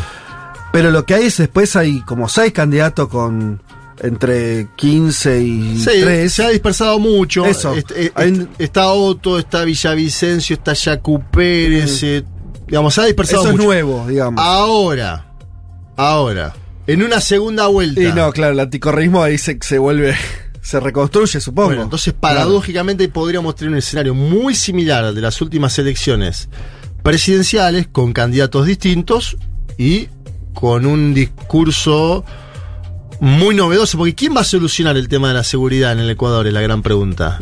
¿Lo va a hacer eh, Luisa González? ¿Lo va a hacer eh, Otto Sonnenhauser? ¿Lo va a hacer Jacu Pérez, que para, para mí parecería ser el más lejano, ¿no? De proponer cuestiones en términos de seguridad. Sí, si vos decís no es su agenda, discurso. No es su agenda. No es su agenda, le cuesta, le es difícil, pero hoy está segundo en. eh, y no está segundo por azar. Está segundo porque sabe interpretar o canalizar un movimiento de centro izquierda diferente al correísmo en un Mm. punto. La duda es, por ejemplo, un balotaje Luisa González Yacu Pérez. ¿Puede cambiar la situación de seguridad que viven las y los eh, ecuatorianos? El desenlace de su gobierno de cualquiera de ellos dos. Por eso digo que atención a Otto Sonnenhauser, atención a Jan Topic. Si esto sigue siendo el escenario de campaña, puede subir Jan Topic. Este video fue muy, muy. El video que yo les pasaba circuló muchísimo en Twitter de Ecuador. Sí, sí, es presidenta dicen- que se llama Jan Topic en Ecuador, a mí me agarrará algo, pero bueno, sigamos. Sí, a la vez. eh, ¿De dónde que es un, un nombre rumano? ¿Qué? la- las cuestiones eh, las cuestiones vinculadas, Fedes, al, al discurso punitivista en aquellos países tan dañados. No, sí, claro. ¿No? O que se han dañado en los últimos años. eh, bueno, es, es un apellido francés, Topic. Ajá. Porque él es empresario ecuatoriano francés. Ah, mira vos. Topic. ¿Viste? Que había, algo que estaba mal. Bueno, ¿Viste? pero Ahí tenés. se dice A los Topic. franceses de vuelta. Se dice Topic. Puta madre, loco. Él dice que combatió en Siria, ¿ustedes saben eso? ¿Qué? Él dice que combatió en Siria. Ahora, en la guerra en- del y en- 2011. En Ucrania. En Ucrania. Él dice eso. ¿Qué? Combatió. Claro, por lo ¿Para cual quién? desde Correísmo dicen que es un mercenario, que es un hombre que Claro, no... Y sí, ¿qué- ¿cómo hiciste, metés? boludo? O sos de un ejército, o sea, o, te mandaron, boludo, o sos un boludo. Claro, o te mandaron o fuiste. Claro. Vaya eh, voluntario. Dice que, Se compró uno. viste que no, no fue como Malatón que iba a haber. Malatón No. contaba que cuando se separaba iba a haber algún conflicto civil que había en la época. Jean Topic dice que fue a combatir. Así que bueno, por ahí Ecuador tiene un Vos- vos- presidente. No, tenés cinco puntos, Pará, dale. No me, no me, no, no me metas miedo. Che, ¿vos la ves a Luisa llegando a los 40 puntos o no? Y no lo sé. Yo- La verdad, las en, en las, Está en- lejos, ¿no? en las encuestas yo desconfío de, de casi todo de lo que veo. Hasta de mi sombra de las Claro. encuestas. No, porque- pues si llegara, ahí tiene chance de ganar en primera vuelta porque los 10 Seguro, los consigue. Exacto, los 10 los consigue. Habrá que ver. Ahí es donde importaba lo que yo decía de la fragmentación A del mí me dijeron, anticorreísta. yo cuando hablé esta semana con diversos analistas me dicen, ojo porque en Ecuador el debate presidencial es muy Mm. importante. Y me dicen todos, Ya es un mal dato ese, en cualquier circunstancia. Luisa es una candidata muy leal, pero menos preparada de lo que era Arauz, Arauz. que tampoco era, también le, le faltaba un golpe de horno. Bueno, pero un economista que tenía, no... pero muy pibe, un tipo es joven. cierto que bueno. es muy pibe. En fin, eh, bien, ahí, expectantes entonces, falta poco. Nada falta. Tres semanas, entonces, Sí. dos semanas para el debate ese que vos Es- eh, yo creo que es- que es crucial y tres para la primera vuelta, al menos de las elecciones en Ecuador. Bien. De esta manera ya podemos, ¿no? Son las 3 de la tarde. Sí. Ahí va, nos fuimos. Loco, tenemos mucho laburo con este planeta, no me jodas. Eh, señoras y señores, eh, muchas Mariano. tardes y buenas gracias. Ah, esto se ha terminado. Juan Tomala en los controles, Maini Golom en la producción. Que mira desde la lejanía. Ya, ya se fue, Maini Golom, prácticamente. No, ella no, el equipo de qué sé yo. sí, sí. Chiste ¿Qué, lindo. qué equipo? Un chiste. Ah, está insultando Un por, por Boca Ancha, está insultando. No, yo creo que no se va a parte independiente, ¿eh? No se va a ¿Qué, independiente. a la B? No, No, no ¿cómo se será va. la B independiente? ¿Cómo será la B independiente? No, pero si es, un si es equipo un gran grande, equipo. Hay otro no equipo le que puede tiene más pasar chance de eso. irse, pero no, sé- no voy a decir cuál. Independiente no se Pero va a ir la B. Yo te garantizo que no. Déjenle pegar a lo de Racing, igual dejen de romper cosas, nada más le digo. Bueno, eh, nos reencontramos el domingo que viene a las 12 del mediodía. Tengan un buen fin de semana, lo poco que queda de él, y nos reencontramos en 7 días. Chao.